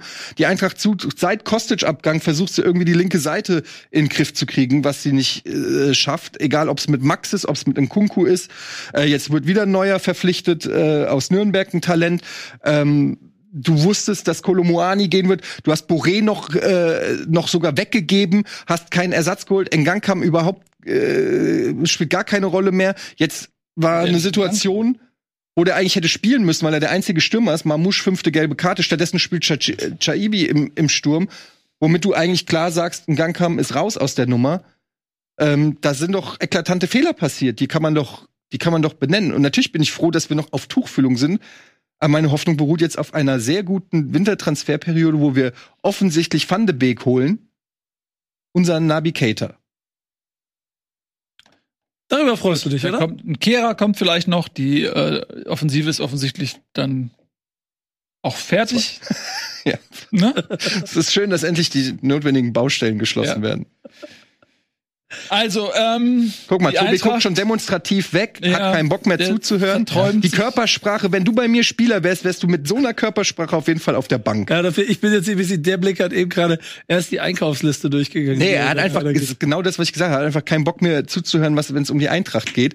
Er möchte lieber ein bisschen äh, geil über Leipzig und Hoffenheim, seine zwei Lieblingsvereine reden. Du bist aber auch ein bisschen angefasst. Heute. Ich bin richtig angefasst. Markus, bist du, weil er mich triggert. Weil du fühlig bist. Du bist fühlig. Ja, nee, weil Data da sitzt und mich triggert, ey. Navigator. Ich, ich höre doch dir zu, aber das ist, du hast doch selber gerade gesagt, das ist ja alles das ist doch alles keine Neuigkeit, die du hier erzählst. Ja, Entschuldigung, dass ich versuche, eine Fußballsendung äh, irgendwie mit Inhalt Nein, zu füllen. Es ist ja, doch aber okay, mit den gleichen. Das ist ja, ja. Aber, aber worüber reden wir denn gleich bei Werder Bremen über was Neues? Reden wir bei Leverkusen über was Neues, wie geil Leverkusen kombiniert oder Xavi Alonso? Reden wir bei Bayern darüber oder bei, bei Dortmund? Wir reden immer über das Gleiche. Lass uns einfach nur einmal im Monat Bundesliga machen, ihr Lolbacks, ey. Ich weiß nicht mal, was ein Lolback ist, habe ich mir gerade ausgedacht. Das Können wir mal irgendwie eine heiße Schokolade oder irgendwas für den Mann? Ja, aber das ausgerechnet mir vorgeworfen, ich laber immer das Gleiche und Tobi guckt schon in den Himmel. Dann sag du doch mal was Geiles Neues, was wir noch nicht gehört haben. Bin ich schon gespannt. Komm, hit me with the new shit. Bin gespannt jetzt. Komm, nächste Partie. Ich will was hören von dir, was ich noch nicht gehört habe diese Saison. Nee, nee, über die Eintracht. Was richtig Smartes, Mr. Quarantäne. Noch, noch was richtig Smartes über die Eintracht. Nee, über irgendwen. Man Kannst mir nichts ja über die Eintracht erzählen, was ich nicht weiß. Das, das, das ist wahr, das ist ja. wahr. Ähm, die ja, die Eintracht, wie gesagt, das ist jetzt auch nicht das äh, Spiel, wo die, Ein die Saison der Eintracht entschieden wird. Sie waren gegen Leverkusen nicht gut genug, Punkt. Also deswegen war ich jetzt so äh, schon beim nächsten, aber ich ja weiß, dass wir auch noch viele andere Spiele. Ja, dann los. Wo warst du denn? Bei welchem Thema warst du denn?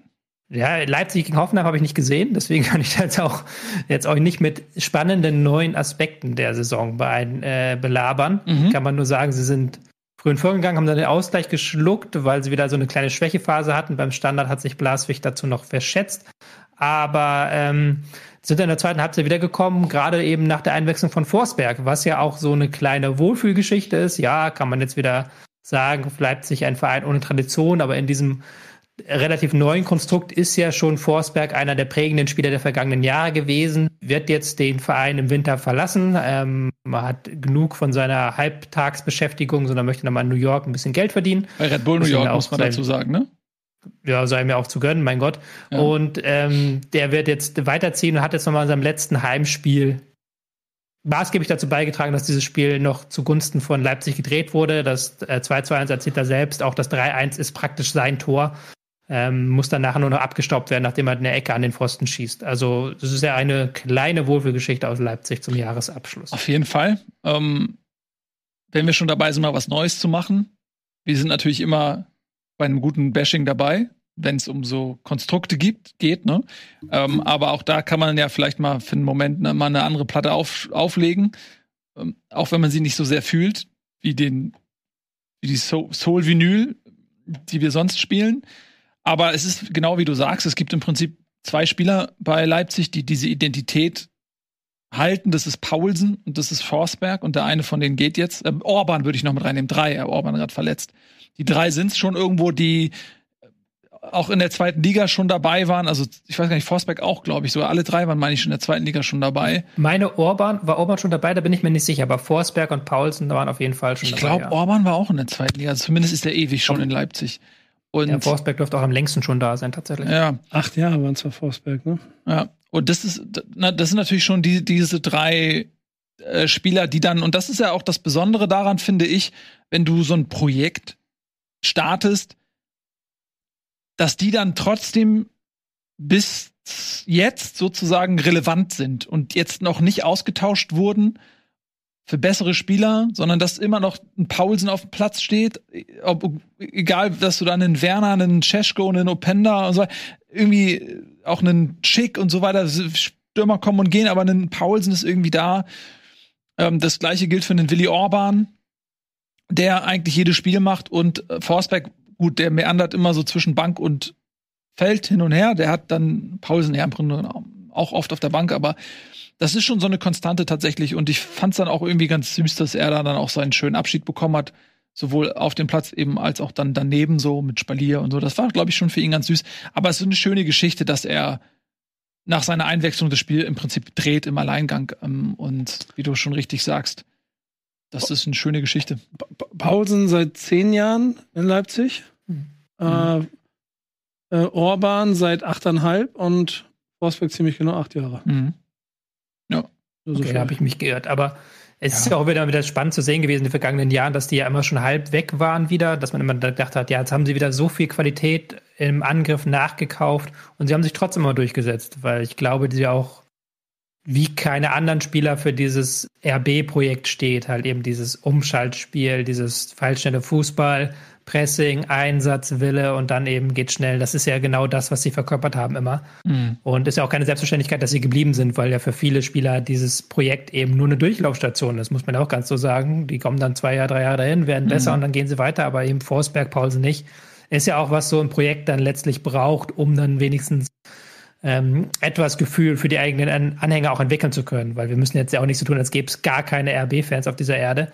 Die haben sich ja, glaube ich, dann auch alle dann gefreut im Stadion, als dann eben genau dieses Abschiedsspiel von Forsberg zu so einer Demonstration seiner Stärke nochmal geworden ist. Ja, auf jeden Fall.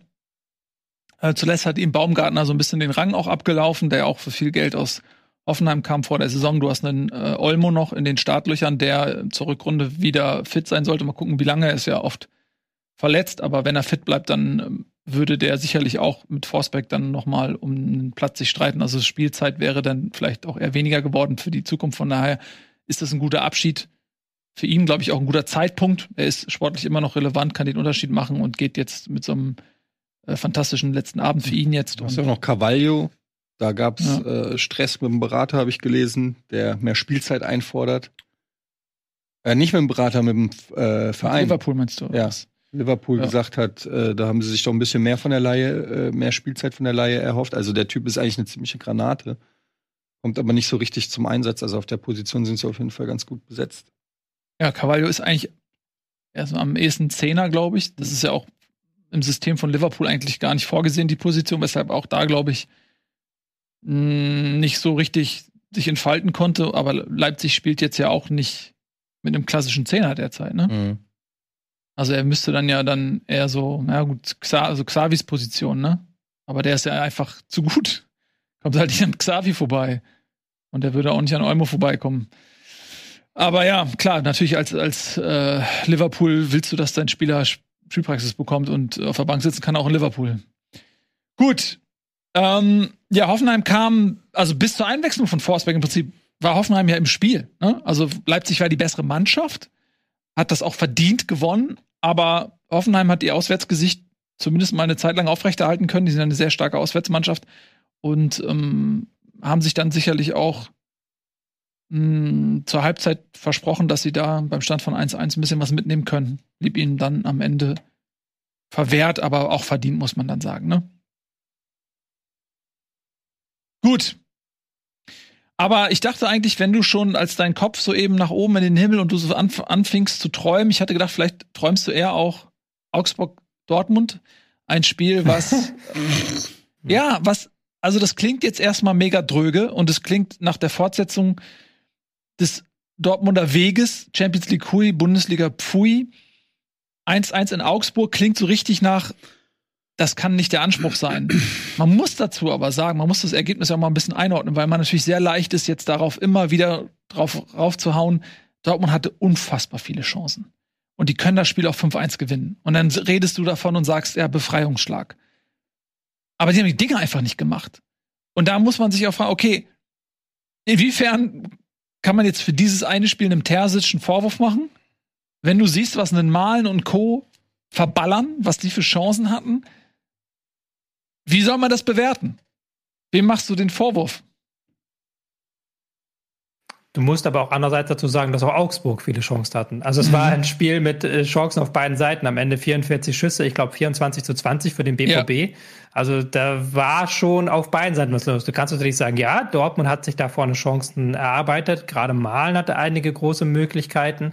Hätten sie Tore schießen müssen. Aber auch Augsburg hätte, glaube ich, ein, zwei Treffer mehr machen können, weil du hast halt wieder diese fehlende Balance im Dortmunder Spiel gehabt. Also diese fehlende Kontrolle über das Spiel. Klar, ist auch momentan schwierig. Englische Wochen.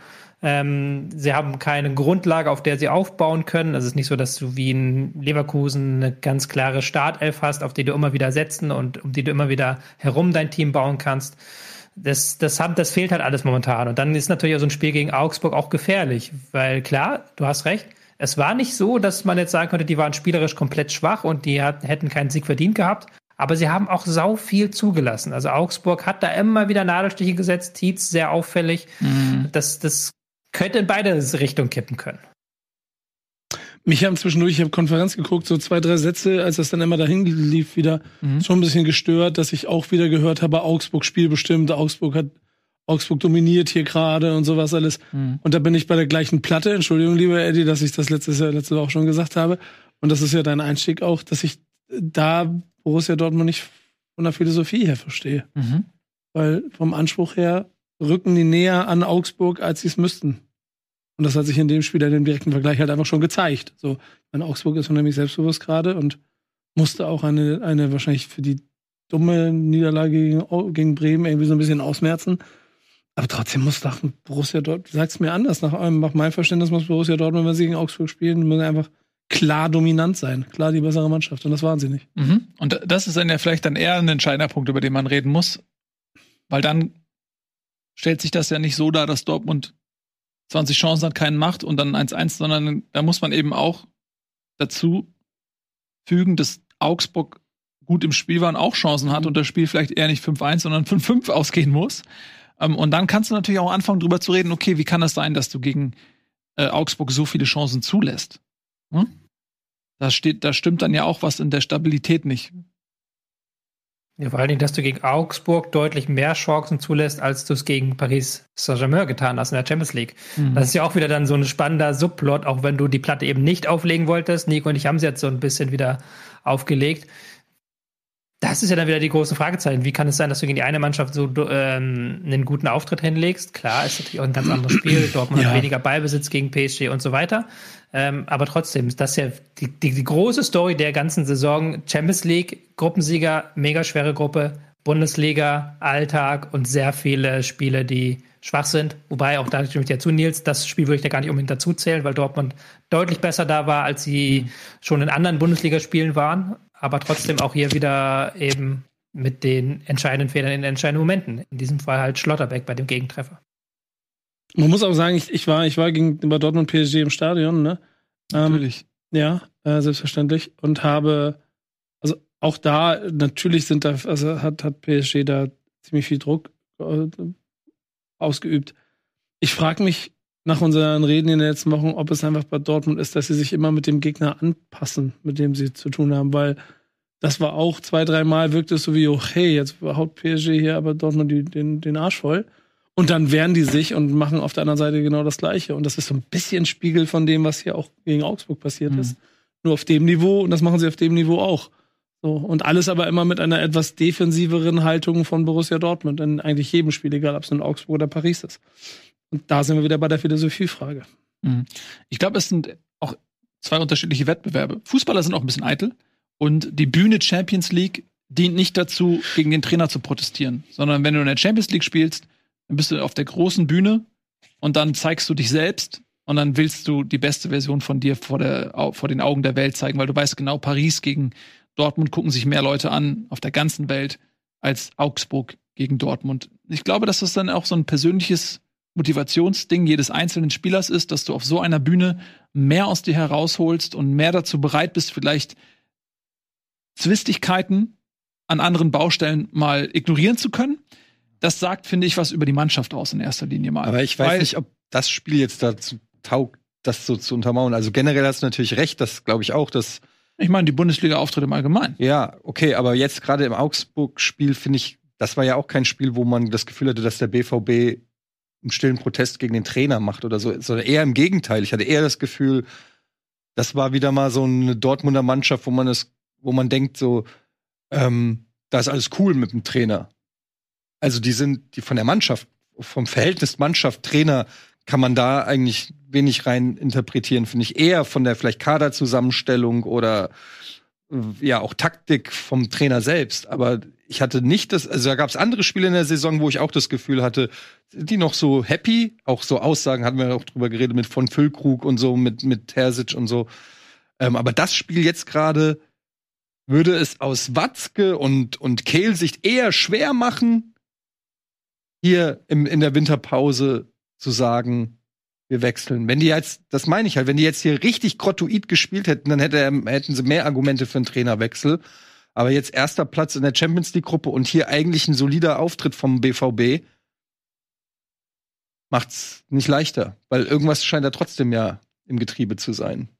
Ja, auf jeden Fall. Aber es ist schon eklatant, finde ich, wenn du kannst schon von zwei Gesichtern sprechen.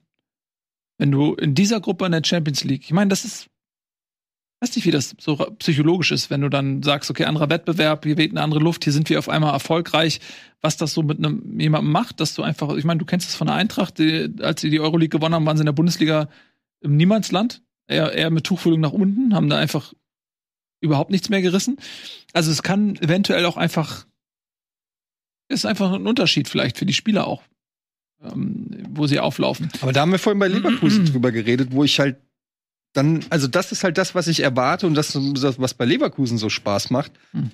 dass die es trotzdem schaffen, dann in der Bundesliga oder gegen welchen Gegner auch immer, eben sich dann nicht mal so, ach, heute machen wir mal nur 90 oder 80 Prozent, sondern Vollgas, die ganze Zeit, geilen Fußball spielen, bam, bam, bam. Und den Anspruch haben wir in der Regel auch an den BVB.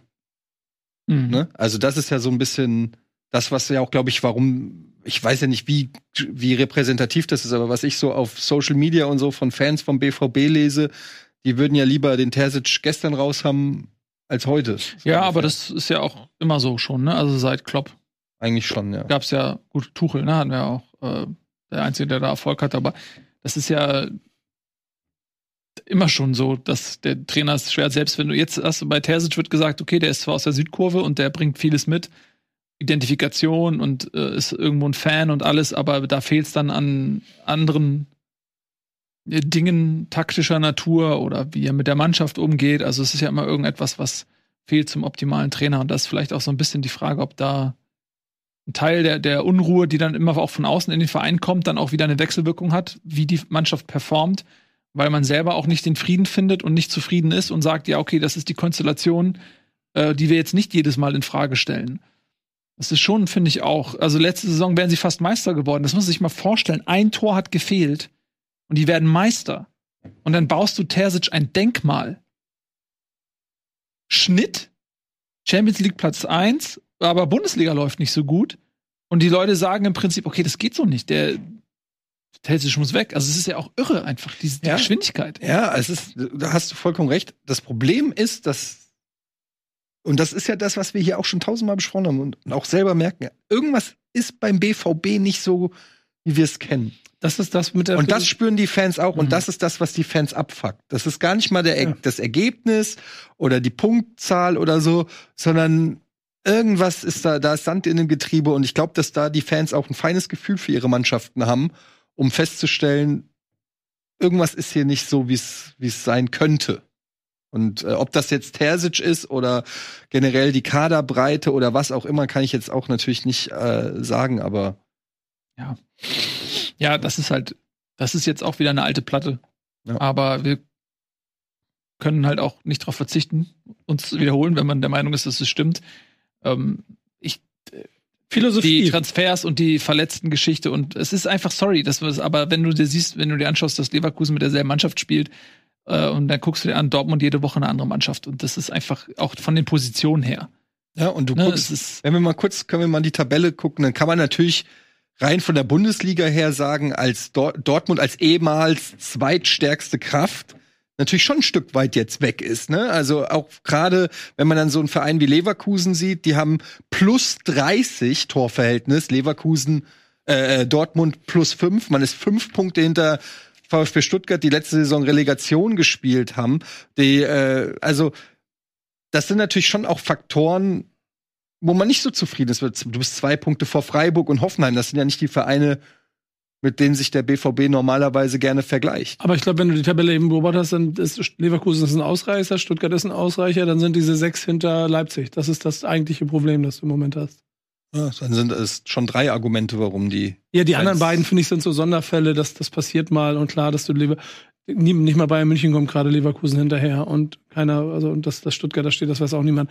Das hat jetzt nicht so viel mit dem, der Situation von Borussia Dortmund an sich zu tun, sondern diese sechs Punkte hinter Leipzig. Ja, mag und, sein, aber und, Fans und sind ja auch sehr emotional und die, die sehen dann halt einfach, momentan ist nicht so geil, wie es sein könnte. Aber deswegen wiederhole ich mich immer, immer wieder mit dem, dieses, dieses philosophische. Was, was, was ist das ist die DNA von Borussia Dortmund. Wofür, wofür stehen die? Wofür singen die da jede Woche immer ihr You Never Walk Alone und 80.000 hauen sich in die Kurve und alles für den Verein?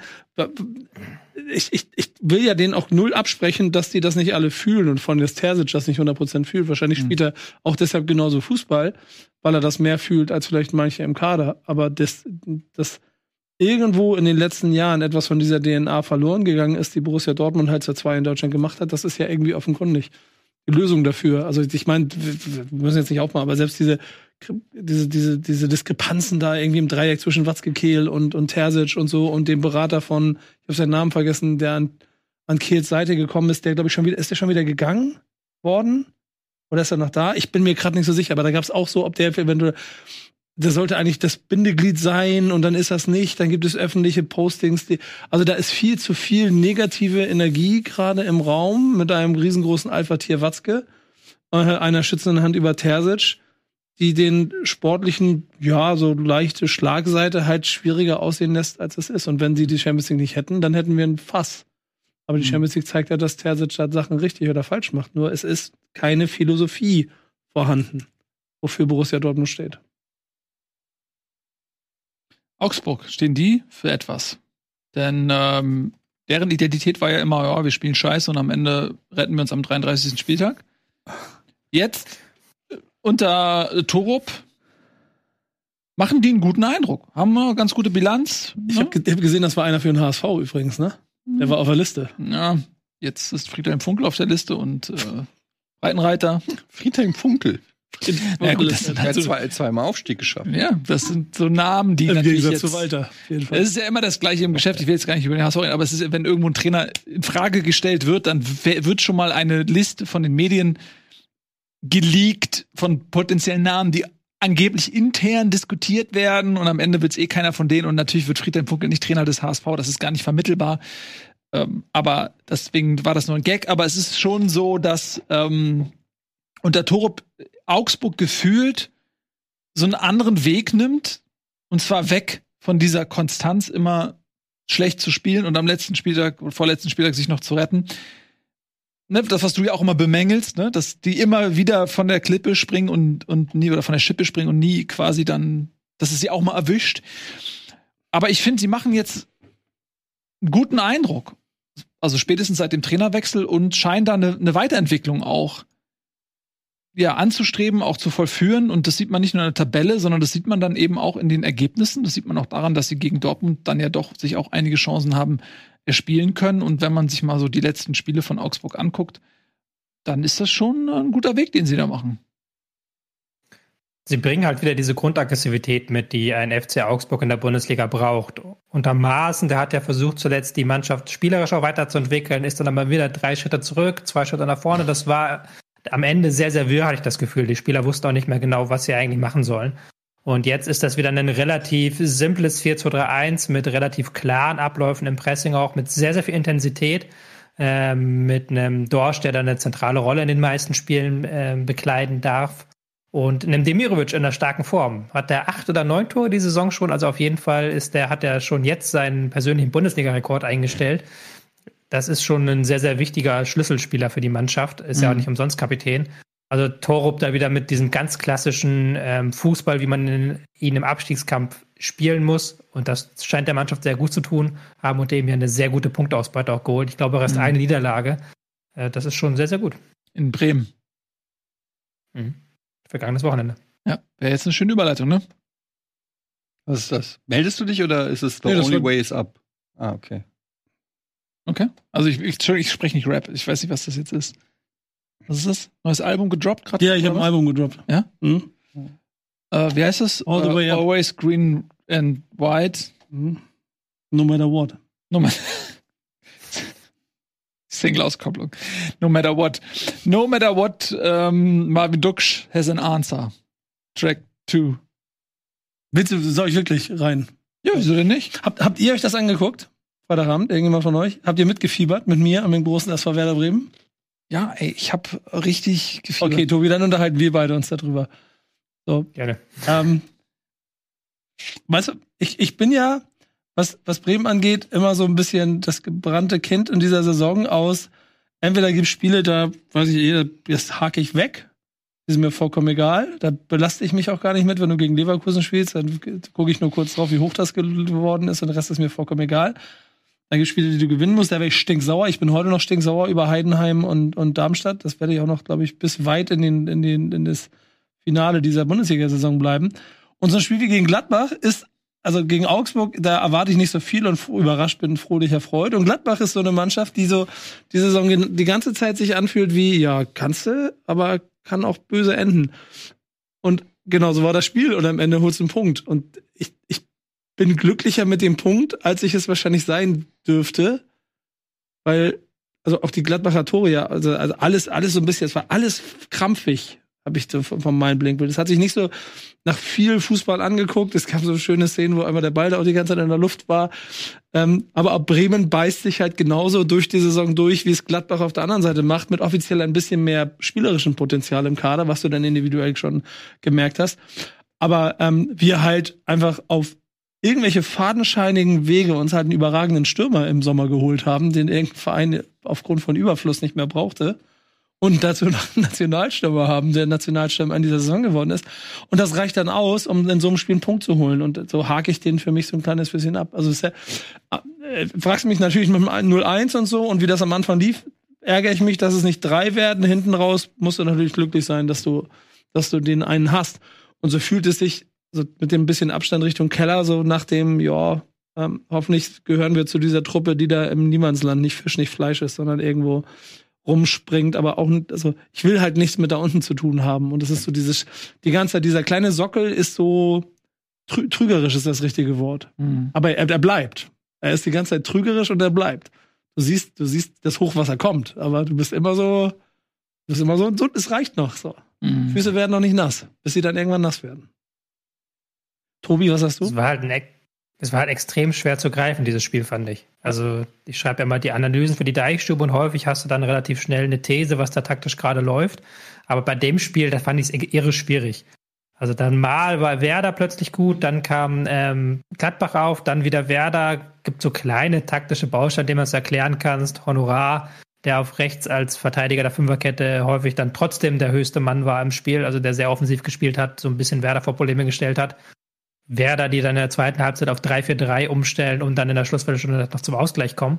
Aber es war schon, es war ein wirres Spiel, fand ich. Es war jetzt kein so Spiel, wo du ganz klar war, wer jetzt der Favorit ist, wer Außenseiter, wer hat den Ball, wer will den Ball. Das, das war alles nicht so richtig, richtig deutlich und dementsprechend auch im Nachhinein, glaube ich, ein 2-2 ein okayes Ergebnis für Werder.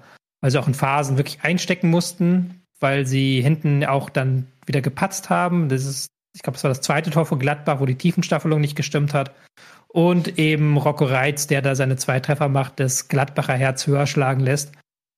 Ich glaube, beide Mannschaften können am Ende mit diesem 2-2 leben. Ja. Finde es für Gladbach fast ein bisschen wenig.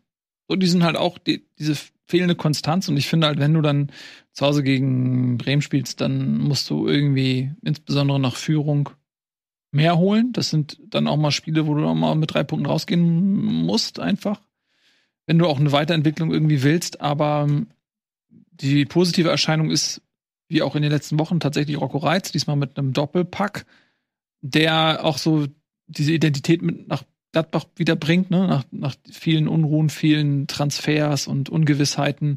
Hast du da einen Spieler, wo du auch direkt merkst, dass sich da so Sehnsüchte an ihm entzünden, mal wieder eine Identifikationsfigur auf dem Platz zu haben, die auch einfach einen sportlichen Mehrwert hat. Ne? Das, das, das merkt man, da dürsten dann auch die Fans nach und dann für ihn, glaube ich, auch recht schwierig, weil dann wird auch viel projiziert dann auf so einen jungen Spieler, ne? weil er dann direkt so eine Hoffnungsfigur ist.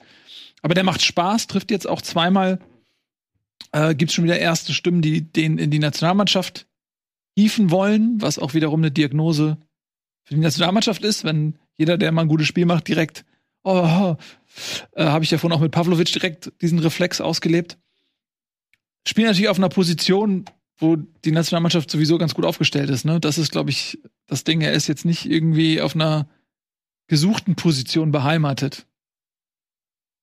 Mhm. Ja, also wenn ich einen Achter haben will, der von Strafraum zu Strafraum überall zu finden ist, fallen mir ein paar andere ein. Auch wenn mhm. ich äh, Rolko Reitz ja schon sehr schätze, habe ich äh, länger schätze, habe ich ja schon erzählt mal hier in der Bundesliga. Ähm, ist ein toller Spieler, hat seine taktischen Schwächen, hat man auch so ein bisschen gemerkt, hat sich häufig aus seiner Position ziehen lassen von Bittencourt. Der hat dann mit seiner ganzen Erfahrung gewusst, wie er den jungen Mann da ähm, dazu bringt, immer wieder das Zentrum zu verlassen. Also auch da nicht ohne Schwächen, aber gerade mit seiner Dynamik nach vorne unglaublich wichtig für dieses Umschaltspiel, das Gladbach ja auch stärker forciert jetzt unter Seo Arne. Ähm, aber Nationalmannschaft finde ich da ein bisschen vermessen, wenn man da bedenkt, da haben wir Gündogan, da haben wir ähm, Kimmich, Goretzka, wir können über Groß diskutieren, wir können über eine Rückkehr von Groß auch diskutieren. Also da ist, sehe ich noch nicht den Platz für Reiz. Mhm. Döni. Was? Mehr habe ich nicht zu sagen. Döni? Döni. Döni Größ, achso. Döni okay. Größ. Mhm. Ja, schließe ich mich an. Gut. Machen wir weiter. Mit einem absoluten Leckerbissen. Wir haben einige. Pass auf. Ihr sucht euch jetzt ein Spiel aus. Wir machen eine klitzekleine Unterbrechung. Und dann. Ich habe eins. Darf Nico sich eins aussuchen. Aber welches es ist, erfahrt ihr gleich. Willkommen zurück. Nico hat es geschafft, über die gesamte Dauer seinen Arm hochzuhalten. Dafür erstmal Respekt. Ah, Der ist ja auch schwer und muskulös. Oh, Viertelstunde. Ja. Oh. Ah. Was hast du dir denn ausgesucht? Zieht hier ein bisschen. So hast du did so many. Kennt ihr diesen Moment, wenn ihr so, also wenn ihr Dinge voraussagt und ihr die dann so auch eintreffen? Ja, ich bin ja auch Wahrsager ja. als Zweitberuf. Ich kann mich noch daran erinnern, als wir in dieser Runde hier zusammengesessen haben und uns über den weiteren äh, Verlauf von Union Berlin nach Trainerwechsel unterhalten haben. Ja.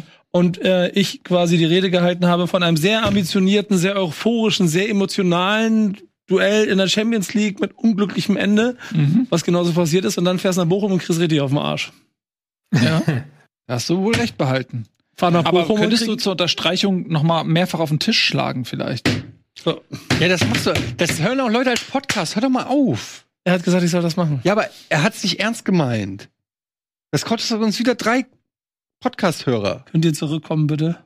Die sind ja jetzt nicht mehr da. Die, die hören die Entschuldigung nicht mehr. Du musst jetzt persönlich vorbeifahren. Entschuldigung, falls ihr noch nicht weg seid, könnt ihr bitte hier bleiben. Ja, aber wir sind jetzt bei Bochum Union Berlin. Ja, Bochum Union Berlin. Du hattest völlig recht. Und Danke. das war auch relativ eindeutig, ne?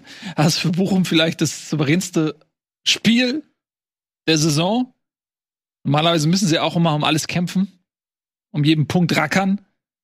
Da hatte man schon das Gefühl, okay, da hat Union einfach nicht mehr so viel entgegenzusetzen gehabt. Und das wird die emotionale Lehre nach einem sinnlosen Spiel gegen Real Madrid. Körperliche Lehre auch. Ja, genau. Ja. ja, körperlich emotional. Ja, ich glaube, ich glaube ja halt, das haben wir ja auch schon. Ich gehe fest, felsenfest davon aus, Spiele, Spiele in Bochum, ja, ein bisschen körperlich, aber in Bochum musst du vor allen Dingen emotional da sein. Und wenn du das nicht bist, dann, mhm.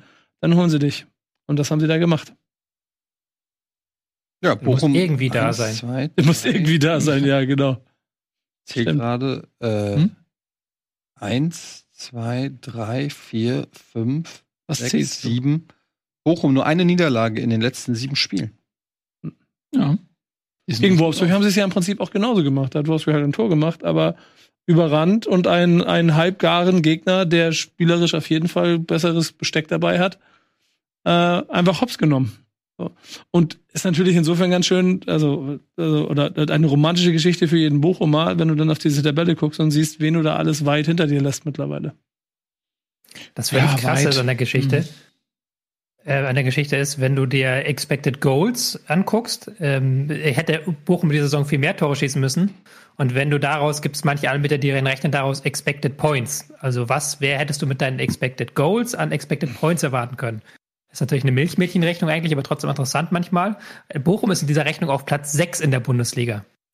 Vor Freiburg, vor Frankfurt, vor äh, allen anderen da unten. Und jetzt haben sie mal in einem Spiel, einem Spiel mal gezeigt, was möglich ist, wenn sie halt ihre Chancenwertung auch mal nutzen und wenn sie auch mal mhm. aus den Chancen Tore machen. Weil die sind immer so geilig in den Zweikämpfen, so giftig in den Zweikämpfen, wenn du als Gegner dann nicht 110, 100 Prozent dagegen gibst, dann hast du keine Chance. Und das hat Union an diesem Tag nicht gemacht. Also Union war kämpferisch nicht da. Mhm. Union hatte taktisch auch keine Idee, wie sie Bochum am Auf Spielaufbau hindern wollen. Also als Stöger dann häufiger nach links gegangen ist, hat sie da überhaupt keine Antwort. Und vor allem musst du Standards verteidigen gegen Bochum. Auch das hat Union an diesem Tag nicht hinbekommen. Also all die Dinge, also eins von den dreien solltest du mindestens hinbekommen, am besten zwei. Und Union hat keins hinbekommen. Und dann hat Bochum halt eben auch sein bestes Saisonergebnis einfahren können in diesem Spiel. Was ist denn, was hat sich denn geändert bei Union jetzt unter dem neuen Trainer? So lässt sich da jetzt nach ein bisschen mehr Zeit schon deutlicher was erkennen, was anders läuft? Oder hat er die gleichen Probleme wie ähm, Urs Fischer? Was ist da, was ist da los bei Union?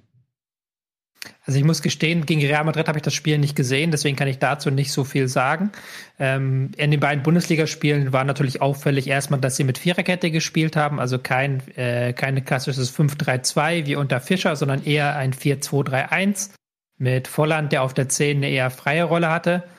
Sie haben in beiden Spielen versucht, schneller umzuschalten, schneller in die Spitze zu bekommen, hatten noch weniger Ballbesitz als unter Fischer, haben eigentlich so ein ganz klassisches 4-2-3-1 Mittelfeldpressing, Konterfußball spielen wollen. Und das hat jetzt in diesem Spiel mal so, so gar nicht mehr hingehauen. Weil Bochum da erstens immer sehr gut sortiert steht, weil Bochum selbst das Pressing häufig mit langen Bällen überspielt, also da gar keine Möglichkeit gibt zum Zubeißen. Und weil eben dieses Kämpferische gefehlt hat. Weil das brauchst du ja, wenn du so ein 4-2-3-1 Mittelfeldpressing spielst, dann musst du dem Gegner auf den Füßen stehen, dann musst du geil sein auf dem Ball, dann musst du in die Zweikämpfe gehen wollen. Und all das hat ähm, Union in diesem Auswärtsspiel vollkommen gefehlt. Also Bochum hat ihn, was die Zweikämpfe angeht, was auch die Körperlichkeit angeht, vollkommen den Schneid abgekauft. Mhm. Ja, Glückwunsch nach Bochum. Und für Union heißt es Wunden lecken.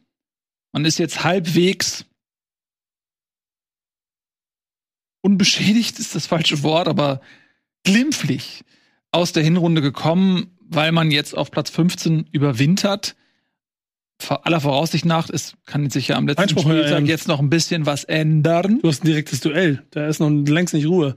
Du hast noch ein Spiel gegen Bayern im Kasten und du spielst jetzt zu Hause gegen Köln. Ja, aber jetzt erstmal Köln, kann gewinnen sie vielleicht? Was, wenn Köln gewinnt? Dann haben sie verloren.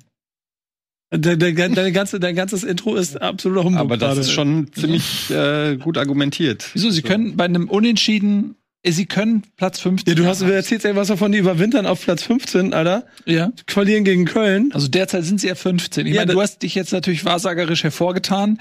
Deswegen würde ich jetzt deine Prognosen nicht anzweifeln wollen. Ja. Aber es ist durchaus noch im Bereich des Möglichen, dass die Tabelle aus Union-Sicht so bleibt, wie sie ist. Und dann musst du halt, und darauf wollte ich ja eigentlich hinaus, sie hätten ja auch viel dramatischer stehen können, nach dem Zerfall, den sie miterlebt haben Jetzt haben sie Zeit, in Medias Res zu gehen, sich zu erholen, die Wunden zu lecken, sich neu aufzustellen. Sie haben keine Champions League mehr.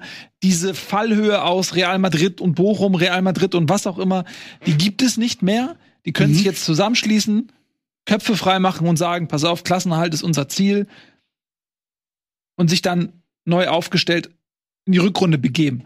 Egal, ob sie jetzt gegen Köln verlieren oder nicht. Das ist die Situation, die Union gerade hat. Ich muss dir da widersprechen in dem Sinne, das äh, Nils, dass Nico, Nico hat schon recht. Also es ist jetzt schon noch ein sehr wichtiges Spiel. Wenn wir auch nochmal auf die Tabelle schauen und die einblenden, mhm. wir haben ja immer davon gesprochen, dass da so ein riesiger Haufen an Teams im Abstiegskampf stecken. Ja. Und jetzt gibt es aber erstmals so eine kleine Lücke. Also ja. zwischen Werder ist es ja, glaube ich, und dann darunter Union, wenn ich das gerade genau. im Kopf habe, kann auch sein, dass ich mich mhm. irre. Aber da ist so eine Vier-Punkte-Lücke erstmal. Fünf, fünf sogar. Und fünf Punkte. Fünf sogar, fünf sogar, fünf Punkte-Lücke. Also das ist ja schon dann deutlich, deutlicher Unterschied. Und wenn du jetzt da mit einem Unentschieden oder einer, einer Niederlage gegen Köln rausgehst, heißt das auf jeden Fall, dass du die Tuchfüllung zu denen da oben verlierst und dass du aber mal sowas von in diesem Abstiegskampf steckst. Aber jetzt muss man sagen, ähm, was, ja. was dafür spricht, also was, was gut ist für Union, ist, dass Bochum spielt, glaube ich, gegen Leverku Leverkusen und Werder spielt gegen Leipzig. Und Darmstadt spielt in Hoffenheim und Mainz spielt in Dortmund. Und wenn Union jetzt siegt gegen Köln, dann können sie einen Riesenschritt machen. Also es ist ein enorm wichtiges Spiel, um den Anschluss zu kriegen, wenn man davon ausgeht, dass Bochum und Bremen vielleicht mal nichts holen auf der anderen Seite kann es natürlich auch katastrophal werden, sollte eine dieser Mannschaften oder sogar beide überraschen und Union nichts holt, dann hast du eigentlich schon fast für die Rückrunde besiegelt, dass du nur noch im Abstiegsstudel steckst. Genau. Genau, deswegen nochmal gegen Nils argumentieren, das ist jetzt schon ein richtig, richtig wichtiges Spiel. Sowohl für Köln als auch mhm. für Union Berlin. Ich wage aber mal zu sagen, dass unabhängig vom Ausgang dieses sehr, sehr wichtigen und vermutlich entscheidenden Spiels für beide Mannschaften der Abstiegskampf der Ort ist, an dem sie sich aufhalten werden. Und selbst wenn Union das Spiel verliert, das ändert ja nichts. Sie geben jetzt ja dann nicht auf. Und die Situation, und das war ja eigentlich meine Herleitung, das ist das, worauf ich viel mehr Worte aufgewendet habe, ist. Jetzt bin ich gespannt. Mit welcher Geisteshaltung Berlin in die Winterpause geht und was da passiert. Mhm. Und dass es eine andere Situation ist, mit der sie dann die Rückrunde beginnen, als mit der sie die Hinrunde gestartet haben. Das ist ja der eigentliche Inhalt dessen gewesen, was ich gesagt habe, den ihr jetzt schön umschifft habt. Wieso kann der Kader? Was habe ich denn gemacht? Du kann hast alles falsch gemacht. Kann der Kader denn Abstiegskampf? Ja, ich glaube schon. Ich glaube, dass der immer eine Frage ist, wen du spielen lässt. Du fragst ja nach einem Kader. Und mhm. natürlich kann der Kader Abstiegskampf. Die Frage ist, das meine ich ja gerade. Wie gehst du da rein? Wie nimmst du das an? Das ist ja genau die Herausforderung, die jetzt, dieser Prozess in der Winterpause, der jetzt stattfindet, stattfinden muss für Union. Es wird sehr, sehr spannend. Hat Bonucci eigentlich schon wieder, du sagst ja schon wieder 90 Minuten auf der Bank oder hat er gespielt? Gegen Bochum. Ja, wieder 90 Minuten auf der Bank. Ich weiß gar nicht, ob er auf der Bank saß oder ob er verletzt ist. Aber Reservebank. Hat Reservebank. gespielt. Reservebank. Das heißt, er ist okay. nicht verletzt. Ich er sich auf der Bank verletzt. Ja, ich frage ich frag mich so allen Ernstes, so, was, was, so.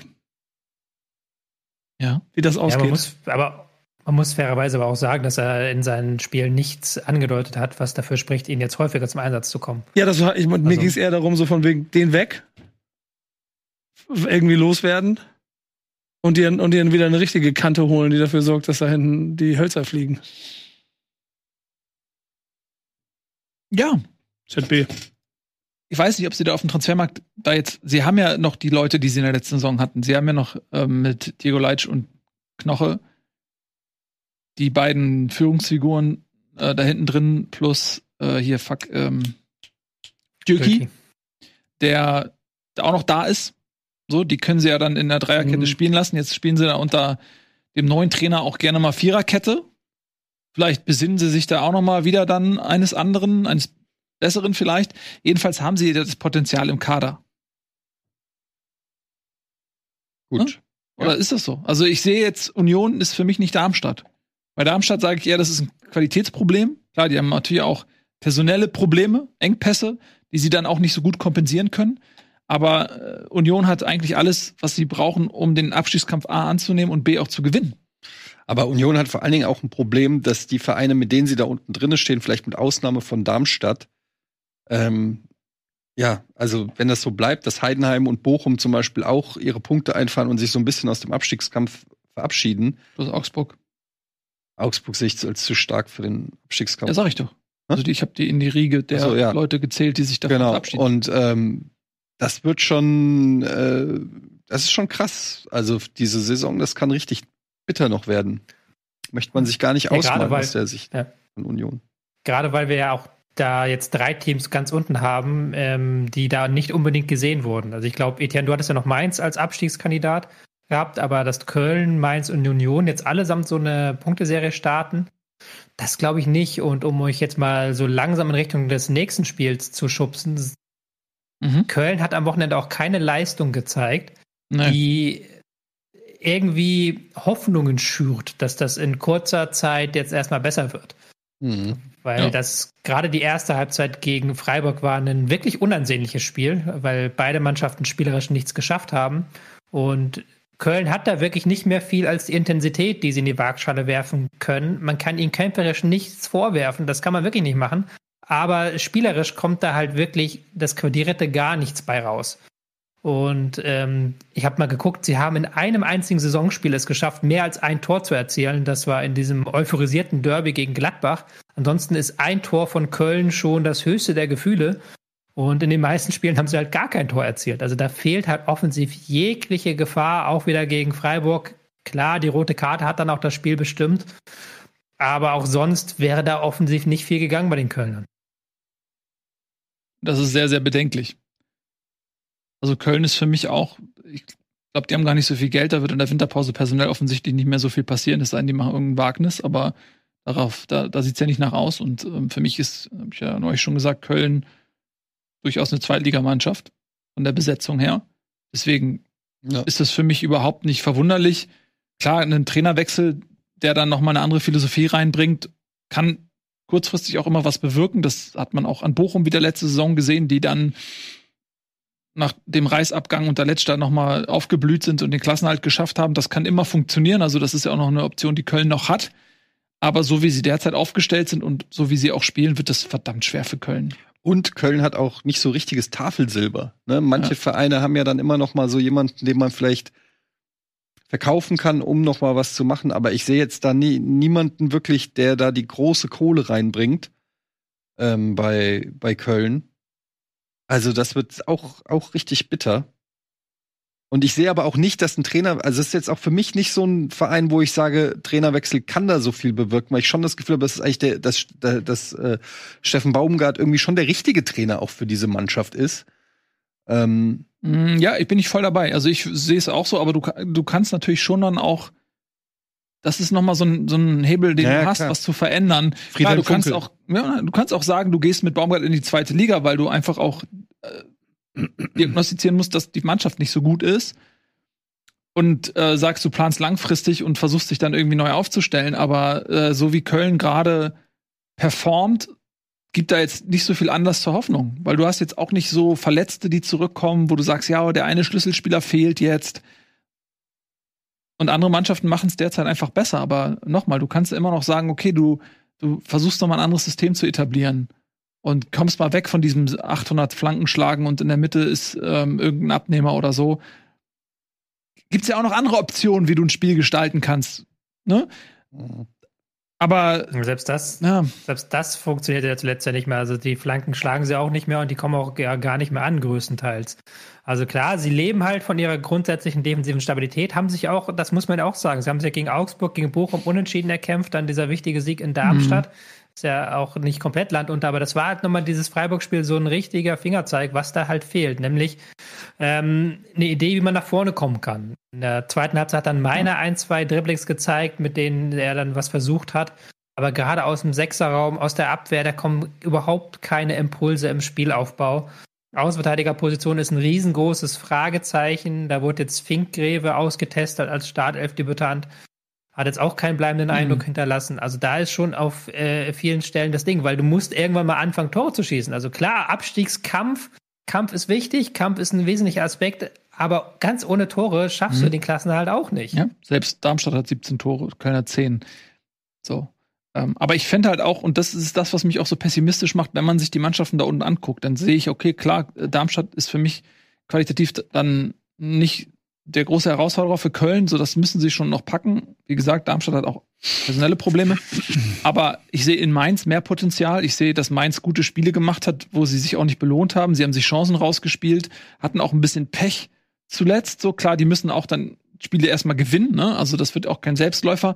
Aber äh, wenn ich jetzt mein Geld wetten muss, okay, Köln oder Mainz, dann würde ich eher sagen, Mainz steht am Ende der Saison vor Köln, weil ich denen einfach noch mehr Potenzial attestiere. Union habe ich gerade schon gesagt, die haben eigentlich im Kader vieles, ähm, was ihnen Möglichkeiten gibt. Und die haben jetzt diese Champions League nicht mehr und haben eine Winterpause, um sich neu zu sortieren. Also da sehe ich auch Potenzial, um noch voranzukommen. Und dann haben wir halt schon diese Lücke. Dann hast du Bremen, die immer mal wieder ihre Punkte holen. Du hast Bochum, die, die genau wissen, ne, insbesondere zu Hause, wie muss ich auftreten, um da was zu machen. Du hast Heidenheim, wo du immer noch sagen kannst, okay, die leben auch so ein bisschen noch vom, vom Aufstiegs, von der Euphorie. Das ist ja nicht selten, dass ein Aufsteiger dann gerade in der Hinrunde dann ein bisschen überraschen kann. Wird sich zeigen dann auf lange Strecke, wie das ausgeht. Aber auch die sind für mich zum Beispiel, das hast du ja auch zu Beginn der Saison prognostiziert, Tobi, und da scheinst du recht zu behalten, besser für den Abschiedskampf gerüstet als in Darmstadt zum Beispiel. So einfach von ihrer Anlage, von ihrer Standardstärke, die sie dann durch die Spiele bringt. Also das wird für Köln, und da kommen wir ja gerade, ist ja gerade die Kölner Perspektive, die wir haben in diesem Abschiedskampf, das wird schwierig. Wird schwierig. Zumal du ja auch, darf ich kurz den Ausflug zu Mainz Heidenheim machen? Was du willst. Ja, danke schön. Nee, ähm, da, da, da, da spielt ja, spielt ja also, weil du, weil du so wegen die Euphorie bei Heidenheim, da habe ich ein bisschen gestützt drüber, weil so wie Heidenheim das in Mainz gemacht hat, hat das nicht viel mit Euphorie, sondern mit eiskalter, äh, mit eiskaltem Bewusstsein über die Situation und auch äh, ziemlich abgebrühten Klassenerhalt-Sieg äh, zu holen den Mainz nicht holt, weil Mainz ja einfach die bessere Fußballmannschaft war. Über, also jetzt müsstest du mal Statistiken rausholen. Ich habe auch, wie gesagt, nur das in so einer Konferenz geguckt. Aber auch der Kommentator hat ja die ganze Zeit sich darüber ausgelassen, dass Mainz in allen Belangen, überall in jeder Statistik besser war als Heidenheim. Und Heidenheim macht das Tor. So, und das ist genau der Punkt. Der Köln-Vergleich perfekt, weil das haben die nicht. Und Heidenheim hat das jetzt schon. Heidenheim hat schon die Sporen bezahlt mit, das ist ja eine heiße Liga, da gehören wir nicht dazu. Müssen wir erstmal gucken, wie wir damit umgehen. Das wissen die jetzt seit vier, fünf, sechs Wochen. Jetzt machen die genau das, was sie machen und haben einfach sieben Punkte mehr als Köln. Heidenheim spielt jetzt auch keinen berauschenden Fußball. Also die hatten gegen Mainz eine Passquote von 50 Prozent. Also das ist Stark. unterirdisch mal anzusehen. Die sind da gar nicht mehr rausgekommen hinten. Aber sie haben halt dieses Mittelstandards, so blöde das klingt. Und das ist ja auch kein Zufall. Also es ist ja nicht so, dass dir ähm, erfolgreiche Standards vom Himmel fallen und du die nicht trainieren kannst. Das ist ein Mittel, dafür das war Heidenheim in der zweiten Liga schon jahrelang bekannt. Das, ja, das kommt ja nicht von nichts. Und das bringt ihnen eben in der Liga diese entscheidenden Punkte. Und selbst das hat der Köln nicht, dass man sagen kann, im Zweifelsfall über Standards kann man sich die Punkte erwuchten. Das tun sie ja ebenfalls nicht. Genau. Also, wird schwierig für Köln dieses Jahr. Wir haben noch ein bisschen was da unten auch im Abschied. Also Freiburg kann man sagen, vielleicht noch mal, wie, wie wir es immer schaffen, am SC Freiburg vorbeizureden. Ne? Es ist immer der Gegner, der irgendwie wenn, im Fokus steht. Ähm, aber Freiburg muss man auch mal sagen, die haben jetzt drei Siege in Folge in der Bundesliga. Hm, das war ja auch zwischendurch mal nicht so richtig gefestigt auf Spur. Aber zumindest von den Ergebnissen her haben die sich so ein bisschen stabilisiert hochgekämpft. Auch in der Tabelle stehen sie ganz gut da mit Tuchfüllung auf den BVB. Kann man dann auch mal positiv erwähnen. Die mussten auch ein bisschen kämpfen, ne? Also das war nicht so easy going.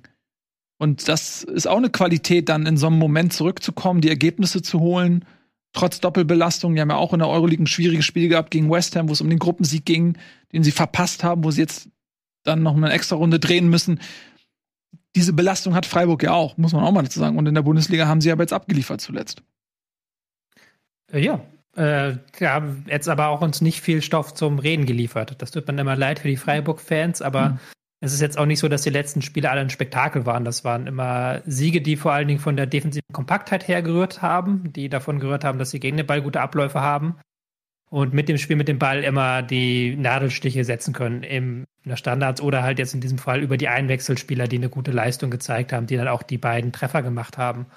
Und ähm, ja, kritisch kann man anmerken, dass in der ersten Halbzeit hatten sie schon einige Male das Pressing relativ gut über die rechte Seite auch umspielt.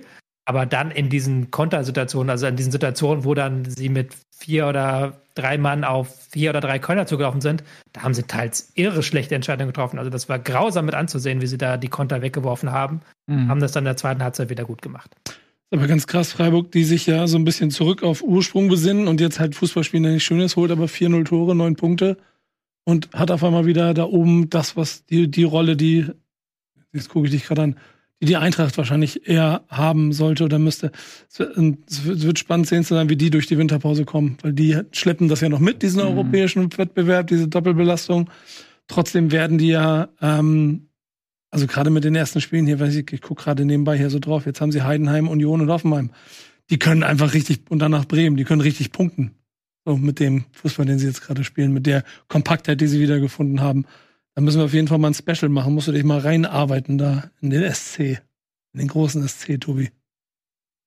Ja, ein, also das, ich glaube, das ist der wichtigste Punkt. Ein Gegentor aus den vergangenen vier Spielen. In den ersten elf Spielen haben sie ähm, 22 Gegentreffer geschluckt. Ich mhm. glaube, das ist die, der Grund, warum sie jetzt wieder Tuchfüllung haben oder beziehungsweise warum sie sogar schon wieder auf einem europäischen Platz stehen. Die meisten weißen Westen für Noah Atubolu.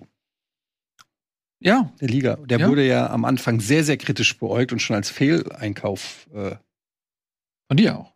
Von mir? Ja. Ja.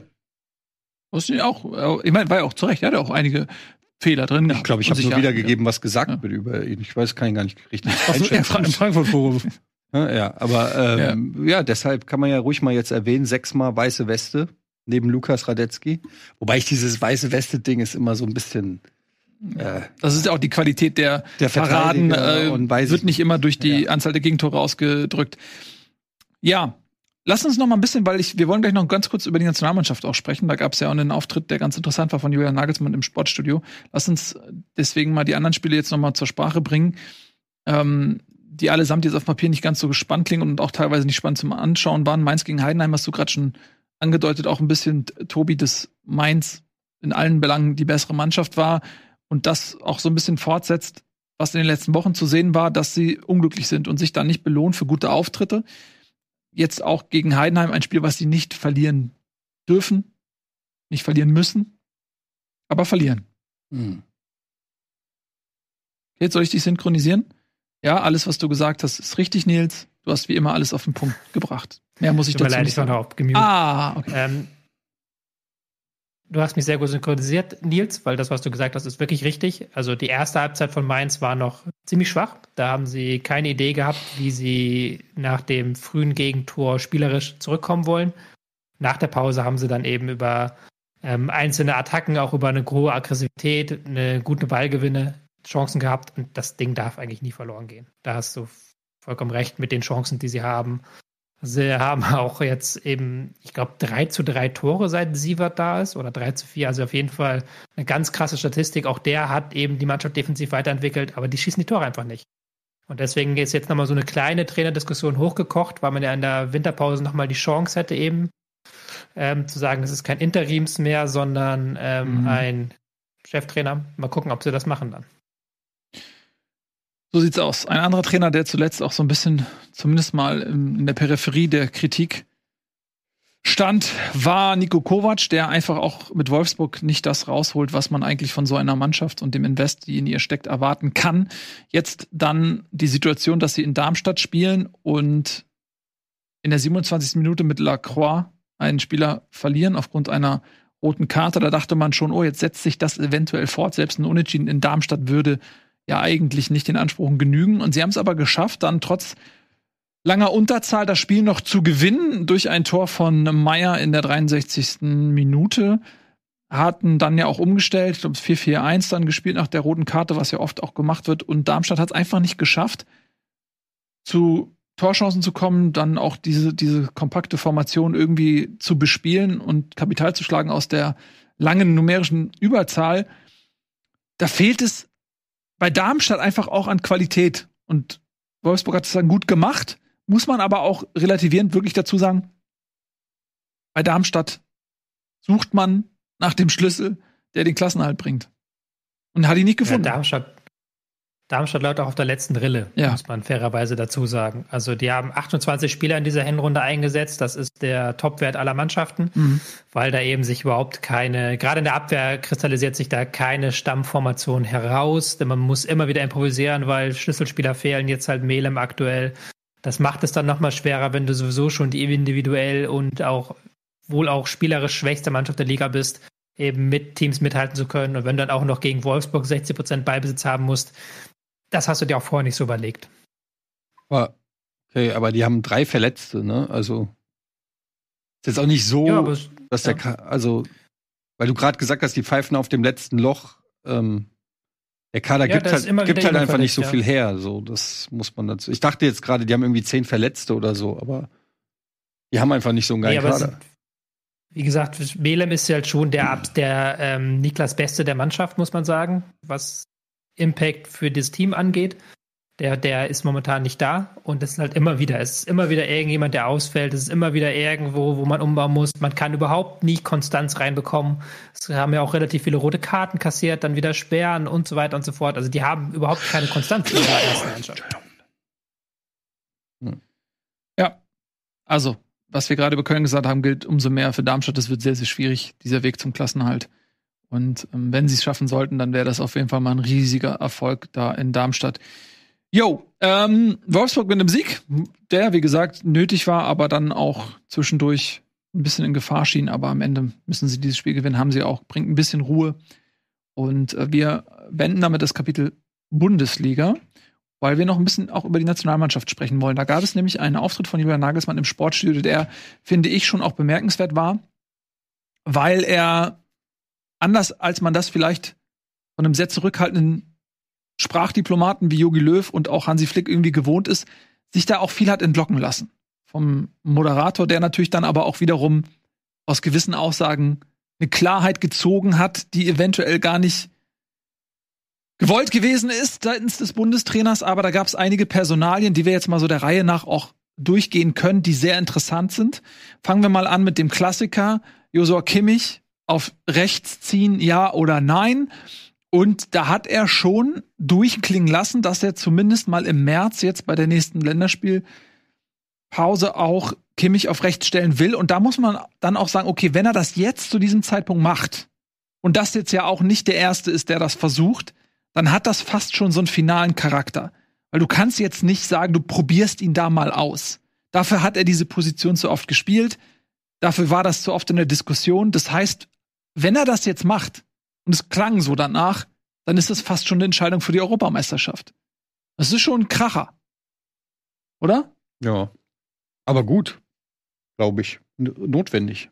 Haben wir hier auch schon diskutiert. Macht Sinn, da mal eine Entscheidung jetzt herbeizuführen und nicht, damit ist das Thema dann, das ist ähnlich wie so ein Torwart, so einen künstlichen Torwartwettkampf, wo eh klar. Äh, Kommen wir gleich noch zu. Ja. Aber äh, ich meine, ich, ich bin, ich freue mich, dass äh, da Klarheit dann her. Äh, Sofern es Klarheit ist, ist es ja noch gar keine Klarheit. Das meine ich. Der Moderator hat natürlich dann diese Klarheit ja. da gefunden, wo sie vielleicht. Aber, der, aber Nagelsmann ist schlau ja. genug zu wissen, ja. wie man antworten muss, damit gewisse Themen auch irgendwo durchleuchten. Und man kann ja auch davon ausgehen, dass er mit den Spielern auch schon gesprochen hat. Ähm, ja, ist auch kein Zufall, dass Toni Kroos jetzt wieder das wäre das nächste, lass, da kommen wir gleich zu, lass uns das Ja, aber es gehört ja mit Stück. dazu, so ein bisschen. Ja, das stimmt, weil die, klar, wo, die, wo der eine Weg frei macht, kommt der andere vielleicht rein, können wir gleich, das stimmt. Aber lass uns mal ganz kurz noch bei dieser Rechtsverteidigerposition bleiben. Das ist natürlich zum einen ein Stück weit auch ein Misstrauensvotum an alle, die dort spielen können, an alles, was dort ausprobiert wurde, ob es jetzt ein Jonathan Tah ist oder ein Henrichs oder was auch immer. Äh, und das ist vermutlich dann auch, das kannst du vielleicht besser beurteilen als ich, Tobi, schon auch eine Viererkette, also er ist jetzt ja kein, auch wenn du sagst, bei Ballbesitz rückt er ein oder so, das ist er dann auch nicht wirklich Rechtsverteidiger, so wie wir das auch mal gesehen hatten, dass er am Ende dann doch wieder im Mittelfeld rumturnte. Aber das wäre dann schon auch, klar, spielt in der Viererkette und dann muss er aber auch diszipliniert sagen, ich halte diese Position, wie auch immer sie dann interpretiert wird, aber er wäre dann Rechtsverteidiger in der Viererkette. Und da kannst du dann einfach auch nicht ständig im Mittelfeld rumtouren, weil du natürlich dann auch, wenn du den Ball verlierst, musst du ja erstmal wieder zurückkommen. Das hat ja auch nicht funktioniert, als er das zuletzt gespielt hat. Da muss er sich umstellen dann. Ich meine, wir hatten mal bei der EM 2021 ihn als Rechtsverteidiger einer Fünferkette gesehen, würde aber mhm. nicht meine Hand dafür ans Feuer legen. Mhm. Also 100% ausschließen würde ich es nicht. Ähm, ich glaube, Nagelsmann wird ihm auch da sehr deutlich klar machen, du, wenn du bei der EM im eigenen Land spielen willst, gibt es zwei Möglichkeiten, äh, gibt es eine Möglichkeit, du spielst als Rechtsverteidiger, im Zentrum werde ich dich nicht aufstellen. Und dann äh, wird auch Joshua Kimmich irgendwann die Lust verspüren, diese Position zu spielen. das ist, glaube ich, der einzige Weg, wie man das ihm schmackhaft machen kann, weil dass er die nicht spielen mag, dass er lieber im Zentrum ist. Das hat er so deutlich mittlerweile mehrfach gesagt. Das kann man nicht in Abrede stellen. Also wäre es schon sehr spannend dann auch, gerade wie man das taktisch löst, hast du auch gerade gesagt. Als einrückender Rechtsverteidiger vielleicht, aber vielleicht auch als klassischer Rechtsverteidiger. Ja, ich sehe aber tatsächlich, also rechts ist jetzt eigentlich gar nicht unsere große Schwachstelle. Du hast schon gesagt, Henrichs ist eigentlich noch ein Mann, der da reinwächst gerade, der jetzt vielleicht gegen Türkei äh, nicht das beste Spiel gezeigt hat, aber es ist vielleicht nur eine Möglichkeit, ihn da reinzuwachsen zu lassen. Links ist natürlich ein Problem. Aber konnte man natürlich auch sagen, man spielt links mit einem defensiveren Akteur und lässt dafür rechts Kimmich so ein bisschen mehr Freiheiten. Ist ja auch möglich. Also ich sehe das auch nicht, nicht übermäßig hm. kritisch, weil, muss ja sagen, zuletzt hat Kimmich im Zentrum in der Nationalmannschaft nicht besonders gut funktioniert. Ja, und ich meine, wenn man dann wirklich eine klare Ansage macht, und ich finde, man kann das mit dem Spieler, wir sollten auch die Egos einzelner Spieler nicht so hoch bewerten. So, so wenn äh, am Ende geht's darum, was ist die höchste Summe der Teile, die man zusammensetzt, und nicht, wie hoch ist ein einzelnes Teil. So, da geht's, da geht's um den Erfolg dieser Mannschaft. Und wenn du einem Spieler sagst, pass auf, wir haben einen Überschuss an Qualität im Mittelfeld. Das ist kein Misstrauensvotum gegen dich. Das ist kein Heruntersetzen deiner Qualität auf dieser Position, die auch immens hoch ist. Aber es ist wie bei FIFA ganz einfach. Ich ziehe dich auf rechts. Das heißt, ich kann eine Schwachstelle beheben und verliere weniger Qualität im Zentrum, weil die Leute, die für dich da nachrücken, über ähnliche Qualitäten verfügen. Das ist ja nicht gegen dich persönlich. Es ist einfach von der Zusammenstellung das Beste für die Mannschaft. Wir bringen die höchste Qualität in die Elf äh, und du musst deinen persönlichen Wunsch, da im Zentrum zu spielen, ein Stück weit für die Mannschaft zurückstellen. Das ist doch nicht zu viel verlangt, insbesondere dann nicht, wenn du dich als die Mannschaft brandest. Dann kannst du dich doch nicht dem Ego eines Einzelspielers unterordnen. Das kann man doch relativ leicht jemandem erklären. Und dann sagst du, du spielst jetzt Rechtsverteidiger für diese Europameisterschaft. Punkt. Das ist die Nationalmannschaft. Und danach kannst du bei Bayern wieder spielen, was du willst finde ich ja, ist jetzt auch nicht zu viel verlangt. Müssen wir nicht über die Befindlichkeiten einzelner Spieler und auch nicht über, über so, so sollte, so sollte es sein, ja. aber wir kennen ja auch alle die äh, sensiblen Egos von Profifußballern, die äh, schon ausrasten, wenn sie in der 80. Minute ähm, ausgewechselt werden. Also ähm, ja, rational gesehen hast du vollkommen recht.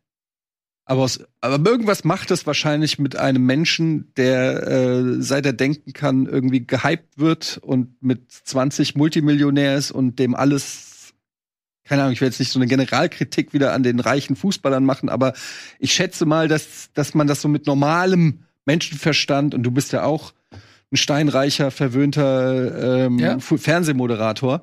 Ich weigere ähm, mich auch mal auf der Position zu sitzen. Siehst du? Ja. Und du kannst Jahren. ja schon, ja. ja, und, und selbst du kannst damit schon nicht mehr das nachvollziehen. Was ich damit sagen will, ist einfach, ich könnte mir trotzdem vorstellen, obwohl das alles logisch klingt, was du sagst, dass es trotzdem Probleme gibt, weil Kimmich halt schon, äh, naja, der ist halt in seinen Augen und auch so gemacht worden, Mr. Nationalmannschaft. Und Mr. National, du sagst ja auch nicht zu Cristiano Ronaldo, du spielst heute mal ja, aber nicht auf aber deiner, dann erklärst du ihm auf der Position auf deiner Lieblingsposition weil dann sagt ja geworden. aber dann sagt Cristiano Ronaldo ich bin Cristiano Ronaldo ja. und ich spiele wo ich spiele ja und dann sagt Cristiano Ronaldo ich habe äh, Europameisterschaft gewonnen was hast du gewonnen Mr. Nationalmannschaft und dann muss man attestieren gar nichts seit 2014 gar nichts seit seit Joshua ja, aber Kimmich dann wird Joshua Kimmich sagen das liegt aber nicht an Mr. Nationalmannschaft sondern an den ganzen anderen Graupen um mich rum. Ja, exakt. Und dann sagst, sagst du, ja, richtig, das hast du super analysiert und deswegen spielst du jetzt rechts, um eine Graupe weniger im Team zu haben und dafür die guten Leute im Zentrum. Stark. Stark ausgelistet, äh, hinter, äh, wie sie ausgetrickst. Ja.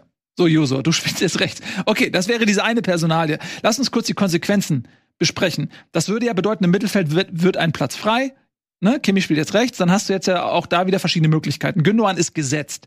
Da hat er auch gesagt, eine interessante weitere Ausführung, dass er Gündogan weiter vorne spielen lassen will. Diese alte Diskussion, die wir schon immer hatten, ja, im Verein spielt er aber 10 Meter, 15 Meter weiter vorne, deswegen klappt das nicht. Ja, alles klar. Das heißt, er wird eher auf, eine, auf einer offensiven 8 oder auf einer 10 spielen, was wiederum Auswirkungen hat dann, dass Kimmich, äh, dass Musiala, Sané und Wirtz nicht zusammenspielen werden. Das heißt, einer von den dreien sitzt auf der Bank, vermutlich Wirtz oder Musiala.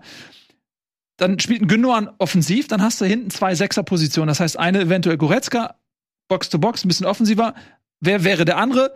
Entweder ein Groß oder ein Groß, der auch wieder ins Gespräch gebracht wurde, dass er vielleicht zurückkehrt. Der kehrt ja nicht zurück, um auf der Bank zu sitzen. Der würde zurückkehren, um dann auch zu spielen. Wie, wie ist dann die Konstellation? Wie würden wir die Aufstellung sehen? Verzeihung, das war ich. Ja, auch Goretzka sehe ich gar nicht mal so als unangefochten auf der 6, auch wenn du mangels zwei Alternativen mhm. dann schon äh, fast aufstellen musst, aber ähm, ich, hab, ich folge da so einem Dude auf Twitter, der die ganze Zeit über Fußball twittert und der hat irgendwie erzählt, dass wenn Kroos da reinkommt, dass das auch nicht die Probleme auf der 6 löst. Das halte ich auch für richtig, ja. Ist ja auch nicht der. War eine Überleitung. Ist ja auch nicht die Holding Six. War, war eine Überleitung. War eine, Klappe halten, war eine Überleitung. Ey. Für Tobi war das. Du darfst das nicht nehmen. Der war für Tobi. Der war für Tobi. Ja, aber nicht Klappe halten. Äh. ist respektlos. Wir haben ja, wir haben ja. Tobi, halt mal die Fresse grad, ey. ich rede gerade mit Nico. Sorry. Scherz. Wir diskutieren ja über die Nationalmannschaft und wir haben ja Probleme, die, glaube ich, jeder erkennen kann, auch schon tausendfach benannt. Chancenverwertung, ja. Außenverteidigerposition, haben wir gerade mit Kimmich so ein bisschen besprochen, und eben ein absichernder Sechser.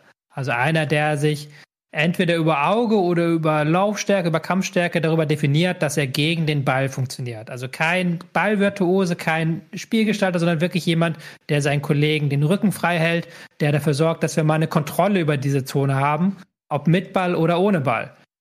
Natürlich bringt Toni Kroos diese Kontrolle mit Ball mit. Also wunderbar, du kannst mehr Ballbesitz haben, du hast einen Spieler, der lässt dir den Ball nicht abnehmen, der ähm, gestaltet das Spiel. Aber bei diesen Forderungen, dass er zurückkehren soll, habe ich auch manchmal das Gefühl, dass die Leute so ein Stück weit an Demenz leiden. Weil mhm. diese Diskussion, die wir ja mit Gündogan führen, warum funktioniert der im Verein so gut und in der Nationalmannschaft nicht, die haben wir von 2018 bis 2021 auch mit groß geführt. Mhm. Also seitdem er mich eben Kedira, Schweinsteiger nicht mehr Teil der Nationalmannschaft sind, hat da immer irgendwas gefehlt in der das hat mit Gündogan neben ihm nie ordentlich funktioniert. Das war immer, immer halbgar und das, da gab es dann immer auf jedes gute Spiel ein schlechtes Spiel. Das hat auch mit dazu beigetragen, dass wir eben 2018 und 2021 so früh ausgestiegen sind, weil Groß nämlich immer sein Real Madrid-Ding gemacht hat. Er ist nach links gerückt, er hat mhm. den Ball verteilt, er hat den Ball gefordert. Aber das hat halt im Gesamtkonstrukt der Mannschaft nicht funktioniert. Und ähm, ich wüsste nicht, warum es jetzt besser funktionieren soll. Klar kann man jetzt noch sehr viele außertaktische Faktoren mit reinbringen. Und vielleicht sind die auch dann gewichtiger als die taktischen Faktoren. Also groß mit seiner Persönlichkeit, als Anführer vielleicht, auch als jemand, der neben dem Platz über Vertrauen der Mitspieler genießt, dass der dann nochmal ein anderes Standing und ein anderes Branding für die Nationalmannschaft mitbringt. Aber jetzt mal rein fußballerisch sehe ich kein Problem, das die Nationalmannschaft aktuell hat, das durch Toni Kroos gelöst wird. Mhm. Man macht sich vielleicht auch eher noch eine Baustelle auf, weil eben du dann, wenn ein Groß zurückkommt, muss er spielen. Genoan hat die Binde, muss im Prinzip jetzt spielen. Auch nach den Aussagen von Nagelsmann klang das nicht danach, dass er in Frage gestellt wird. Dann hast du da schon wieder einige Spieler, die du gar nicht mehr rausnehmen kannst. Hat wiederum das Problem auch nicht gelöst, eben diese defensiv denkende Sechs, ne? wie du schon richtig sagst, die hat Toni Kroos auch in der Nationalmannschaft nie gespielt. Und dann haben wir das immer noch nicht gelöst. Ich schmeiß mal einen Namen in den Raum, äh, Vitali Janelt, äh, ihr kennt ihn als gebürtiger Hamburger, hat Qualität mitgebracht, ist aber auch äh, U21-Europameister damals mitgeworden, der, der jetzt in England bei Brentford spielt, gute Entwicklung nimmt. Und äh, da er im Prinzip auch so diesen defensiven Sechser spielt, hat den einer von euch auf dem Schirm? Könnte man nicht mal so jemanden meinen? Man hat jetzt einen Andrich oder so. Das, sei mal ehrlich, das kann es nicht sein. Der ist, hat, setzt sich in Leverkusen nicht durch auf der Position. Das kann nicht jetzt der Anspruch der Nationalmannschaft sein. Ähm, wäre das ein Spieler, der, wo man sagt, okay, der, den hau ich jetzt mal mit rein im März? Kenn den das nicht. große Problem ist natürlich, dass wir nur noch diese beiden Spiele im März haben. Ja. Also dieses, wir hauen dann nochmal einen neuen Spieler rein und gucken, ist natürlich schwierig jetzt an diesem Punkt. Mhm. Äh, zu Janet kann ich leider nicht so viel sagen, weil ich den nicht häufig genug gesehen habe. Könnte natürlich auf Anton Stach, der gerade bei Hoffenheim ganz gut auf der 6 spielt, ist auch noch da ein Name, den man reinwirft, aber das sind natürlich jetzt alle keine hochqualitativen Namen. Aber diesen mhm. Abstrich wirst du machen müssen, weil es eben diesen hochqualitativen Sechser in Deutschland nicht gibt. Äh, man kann da halt sagen, okay, Groß hat sich defensiv weiterentwickelt, machen wir das. Man kann auch natürlich sagen, Pascal Groß hat in seinen Auftritten der Nationalmannschaft eigentlich immer gut funktioniert. Warum gehen wir diesen Weg nicht weiter? Also da gibt es ein, zwei Optionen, aber wir müssen ja auch der Wahrheit einfach ins Auge blicken. Dieses Problem wird nicht gelöst bis ja. zur WM, äh, bis zur EM. Da wird jetzt hm. kein Spieler auftauchen, der plötzlich äh, diese Holding Six in, äh, international, auf internationalem Format spielen kann. Ja. Und was auch klar geäußert wurde von Nagelsmann, und das ist ein ziemliche Watschen eigentlich, dass Deutschland keine, man ist kein Defensivmonster. Und das ist ja fast schon, das ist ja schon eine Kapitulation. Einfach zu sagen, okay, diese Mannschaft, egal wie ich es drehe und bände, ich krieg die nicht vom Kopf her dahin, dass sie gut verteidigt. Und das ist ja eigentlich schon, wenn man sich mal anschaut, wer gewinnt Titel, das ist ja oftmals eine Mannschaft, die sehr gut verteidigen kann. Italien zuletzt. Oder auch gesagt hast, okay, was war die Qualität Italiens? Dann erst, weil die mal Tore verhindern. Ja, zumindest eine Mannschaft, die das auch kann. Also, ja. Ne, es gibt sicherlich Mannschaften, die sind in einem Gebiet nur gut, aber wenn du einen Titel holen willst oder um einen Titel mitspielen ja. willst, kannst du nicht. Genau. Schau dir Frankreich an. Frankreich, brutale Qualität in der Offensive. Absolute Weltklasse, aber die spielen halt im Zweifel eher hässlich und zerstörerisch, trotz der Qualität da vorne, können verteidigen, können Tore verhindern. Und sie kommen in die Endspiele. Sie gewinnen nicht immer die Titel, aber sie haben jetzt vier große Endspiele gespielt. Zwei Titel gewonnen. Und wenn du dann sagst, ja, unsere Mannschaft kann das nicht, wo soll denn die Hoffnung herkommen zu sagen, du gewinnst ein Spiel? Weil auch in den Testspielen, auch gegen die USA, nicht nur jetzt gegen die Türkei oder Österreich, ist es ja evident, dass es nach hinten nicht klappt und dass der Gegner zu Chancen kommt und dass man dann der Gnade ausgeliefert ist, ob der Gegner diese Tore dann macht oder nicht, weil ab einem gewissen Zeitraum kannst du nicht mehr eingreifen. Dann geht der Schuss rein oder er geht daneben, aber du kannst es nicht mehr beeinflussen, höchstens äh, mit einem Torwart. Und da sind wir gleich dann schwer bei der nächsten Geschichte. Also dieses Defensivproblem wird bleiben. Ja, vielleicht ist dann André ja doch, weil dann, dann geht es nicht um die individuelle Klasse, sondern um, um, das, um das Gefüge in sich. Und wenn du, also wenn du jemanden hast, der in, in der einen Position, weißt du das selber. Wir kennen doch alle diese Spieler, die, die individuell nicht stark genug waren, aber in einer Kombination aus über sich hinausgewachsen sind. Und ich glaube ehrlicherweise, das ist das, was man suchen muss. Denn die Nationalmannschaft wird ja diese offenkundigen Defizite und Probleme zu den Spitzenmannschaften bis zur Europameisterschaft nicht mehr kitten. Das heißt, du kannst jetzt nur noch versuchen, eine Truppe zusammenzuschustern, die in irgendeiner Form durch dieses Turnier mit ein bisschen Fortune und Glück sich die Herzen erobert und vielleicht äh, mit viel äh, so, so Ranschaben an, an irgendwelchen Leitplanken es vielleicht bis Viertelfinale oder vielleicht sogar Halbfinale schafft, um dann einen Haken hinterzumachen. Hm. Weil da, da ist individuell andere Kram zu schwer, zu groß und zu stark. So. Und, und das Marokko hat bei der WM ja auch nicht, weil sie individuell den besten Kader hatten. Da waren auch überall Spieler in der Mannschaft, die es woanders nicht geschafft haben, aber die haben zusammen als Kollektiv funktioniert. Und Deutschland hat, glaube ich, seit 20 Jahren verlernt, als Kollektiv zu funktionieren, weil wir immer nur von den individuellen Stärken reden. Vielleicht die beiden Bänder-Zwillinge zurückholen auf die Doppel-Sechs. Was machen die eigentlich? Die haben aufgehört zu spielen. Ja, ich meine, guck mal, das Problem ist, dass, du, dass wir haben, immer wenn wir über, auch, ich habe hab eben nebenbei hier nochmal ganz kurz versucht, weil ich das mhm. nicht gesehen habe, aber die Rede über Kai Havertz. Eine Lobhudelei von Nagelsmann auf Kai Havertz, den er, den er sehr, sehr gut gesehen hat in den beiden Spielen als Linksverteidiger, den er auch auf anderen Positionen schon sehr, sehr gut gesehen hat. Frag mal die 80 Millionen Bundestrainer da draußen, was die von Kai Havertz halten. Und den hat keiner das Gefühl, dass der der Typ ist, der die deutsche Nationalmannschaft jetzt ins Europameisterschaft Halbfinale bringt. Und genau dieses Anspruchs, diese Anspruchshaltung, dieses Bewusstsein über die individuelle Qualität der Spieler, weil wir hatten, glaube ich, noch nie so viele individuell starke, kreative Spieler im deutschen Fußball wie jetzt gerade. Und das offensichtlich fehlende Element an, an dem, was Titel gewinnt, so. so. Mhm. Und den Mix da drauf. Und vielleicht ist da ein Andrich, vielleicht ist es auch ein weiß ich nicht, vielleicht, vielleicht wird es irgendeiner von denen, dein Kollege da, vielleicht wird es irgendwie noch irgendwas aus einer Mannschaft, den wir noch gar nicht sehen, weil der jetzt eine tolle Rückrunde spielt. Weil du das brauchst und keinen hm. Schwanz den kennt. Auf der Position. Gut. Eine haben wir noch. Also, er hat diverse Sachen noch gesagt. Eine aber, haben wir noch. Äh, Torwartfrage läuft vermutlich Kevin Trapp. auf Neujahr hinaus. Es sah ja mal so aus, dass Testegen, zumindest vor seiner Verletzung, da hm, die Nase vorn hat, aber nach dem, was Nagelsmann gesagt hat, klang das schon eher so danach, als ein, dass ein fitter Neuer auch im Tor steht. Und das ist natürlich für den Testegen eine absolute Enttäuschung. Aber ich finde, dass man das nachvollziehen kann, weil Testegen in der Nationalmannschaft nie diese großartigen Leistungen gebracht hat, wie er sich vielleicht in Spanien bei Barcelona zeigt. Ja. Deswegen finde ich, das ist durchaus eine nachvollziehbare Entscheidung, oder? Ja, ich finde das auch nachvollziehbar, zumal Manuel Neuer noch mal der bringt immer noch mal eine, neben der Torwartfähigkeit eine Komponente mit, dass du quasi noch mal wie so einen halben Abwehrspieler mehr hast.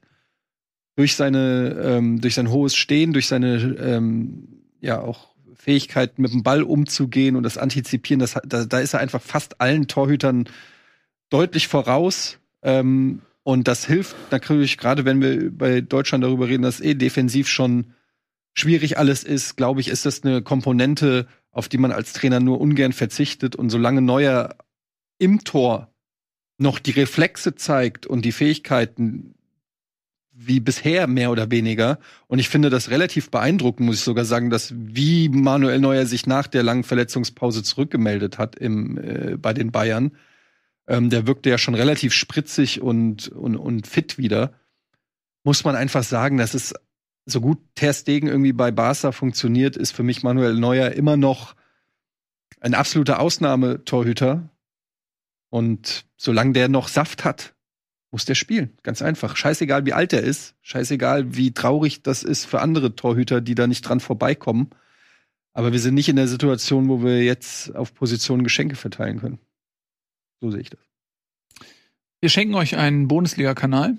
Abonniert diesen. Er ist umsonst. Kostet nichts. Kostet nur einen Klick, mehr nicht. Und ihr werdet versorgt mit vielen interessanten Videos zum Thema Fußball und bald eben auch mit dieser Sendung, die dann dort auf diesem Kanal stattfindet und nicht mehr bei Rocket Beans TV. Also beeilt euch und klickt.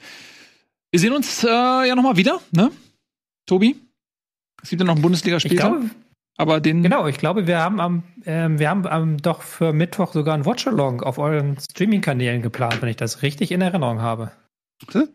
Davon weiß ich nicht. Ähm, ja, keine Ahnung. Von da ist was in der Diskussion. Das werden wir nochmal final da ausformulieren. Ist was in der Diskussion. Okay. Und dann entsprechend bekannt geben. Aber wir werden ähm, auf jeden Fall noch eine Bundesliga-Ausgabe aufzeichnen. Dann leider nicht aus dem Studio, ja. weil wir sie noch diese Woche machen müssen, sondern von zu Hause. Aber das wird es auf jeden Fall noch geben zum letzten Spieltag des Jahres 2023. Ach, das wusste ich zum Beispiel nicht. Super. Da bist du herzlich eingeladen. Echt? Und kannst dich auch zuschalten von wo immer du auch gerade bist. Mal gucken, ob ich kann. So machen wir das. Ihr könnt in jedem Fall, ähm, also Ihr werdet über alles informiert, wenn ihr den Kanal abonniert habt. Wir bedanken uns fürs Zusehen und sagen mal Tschüss und auf Wiedersehen. Macht's gut. Eure Meinung interessiert mich natürlich. Schreibt uns eure Meinung.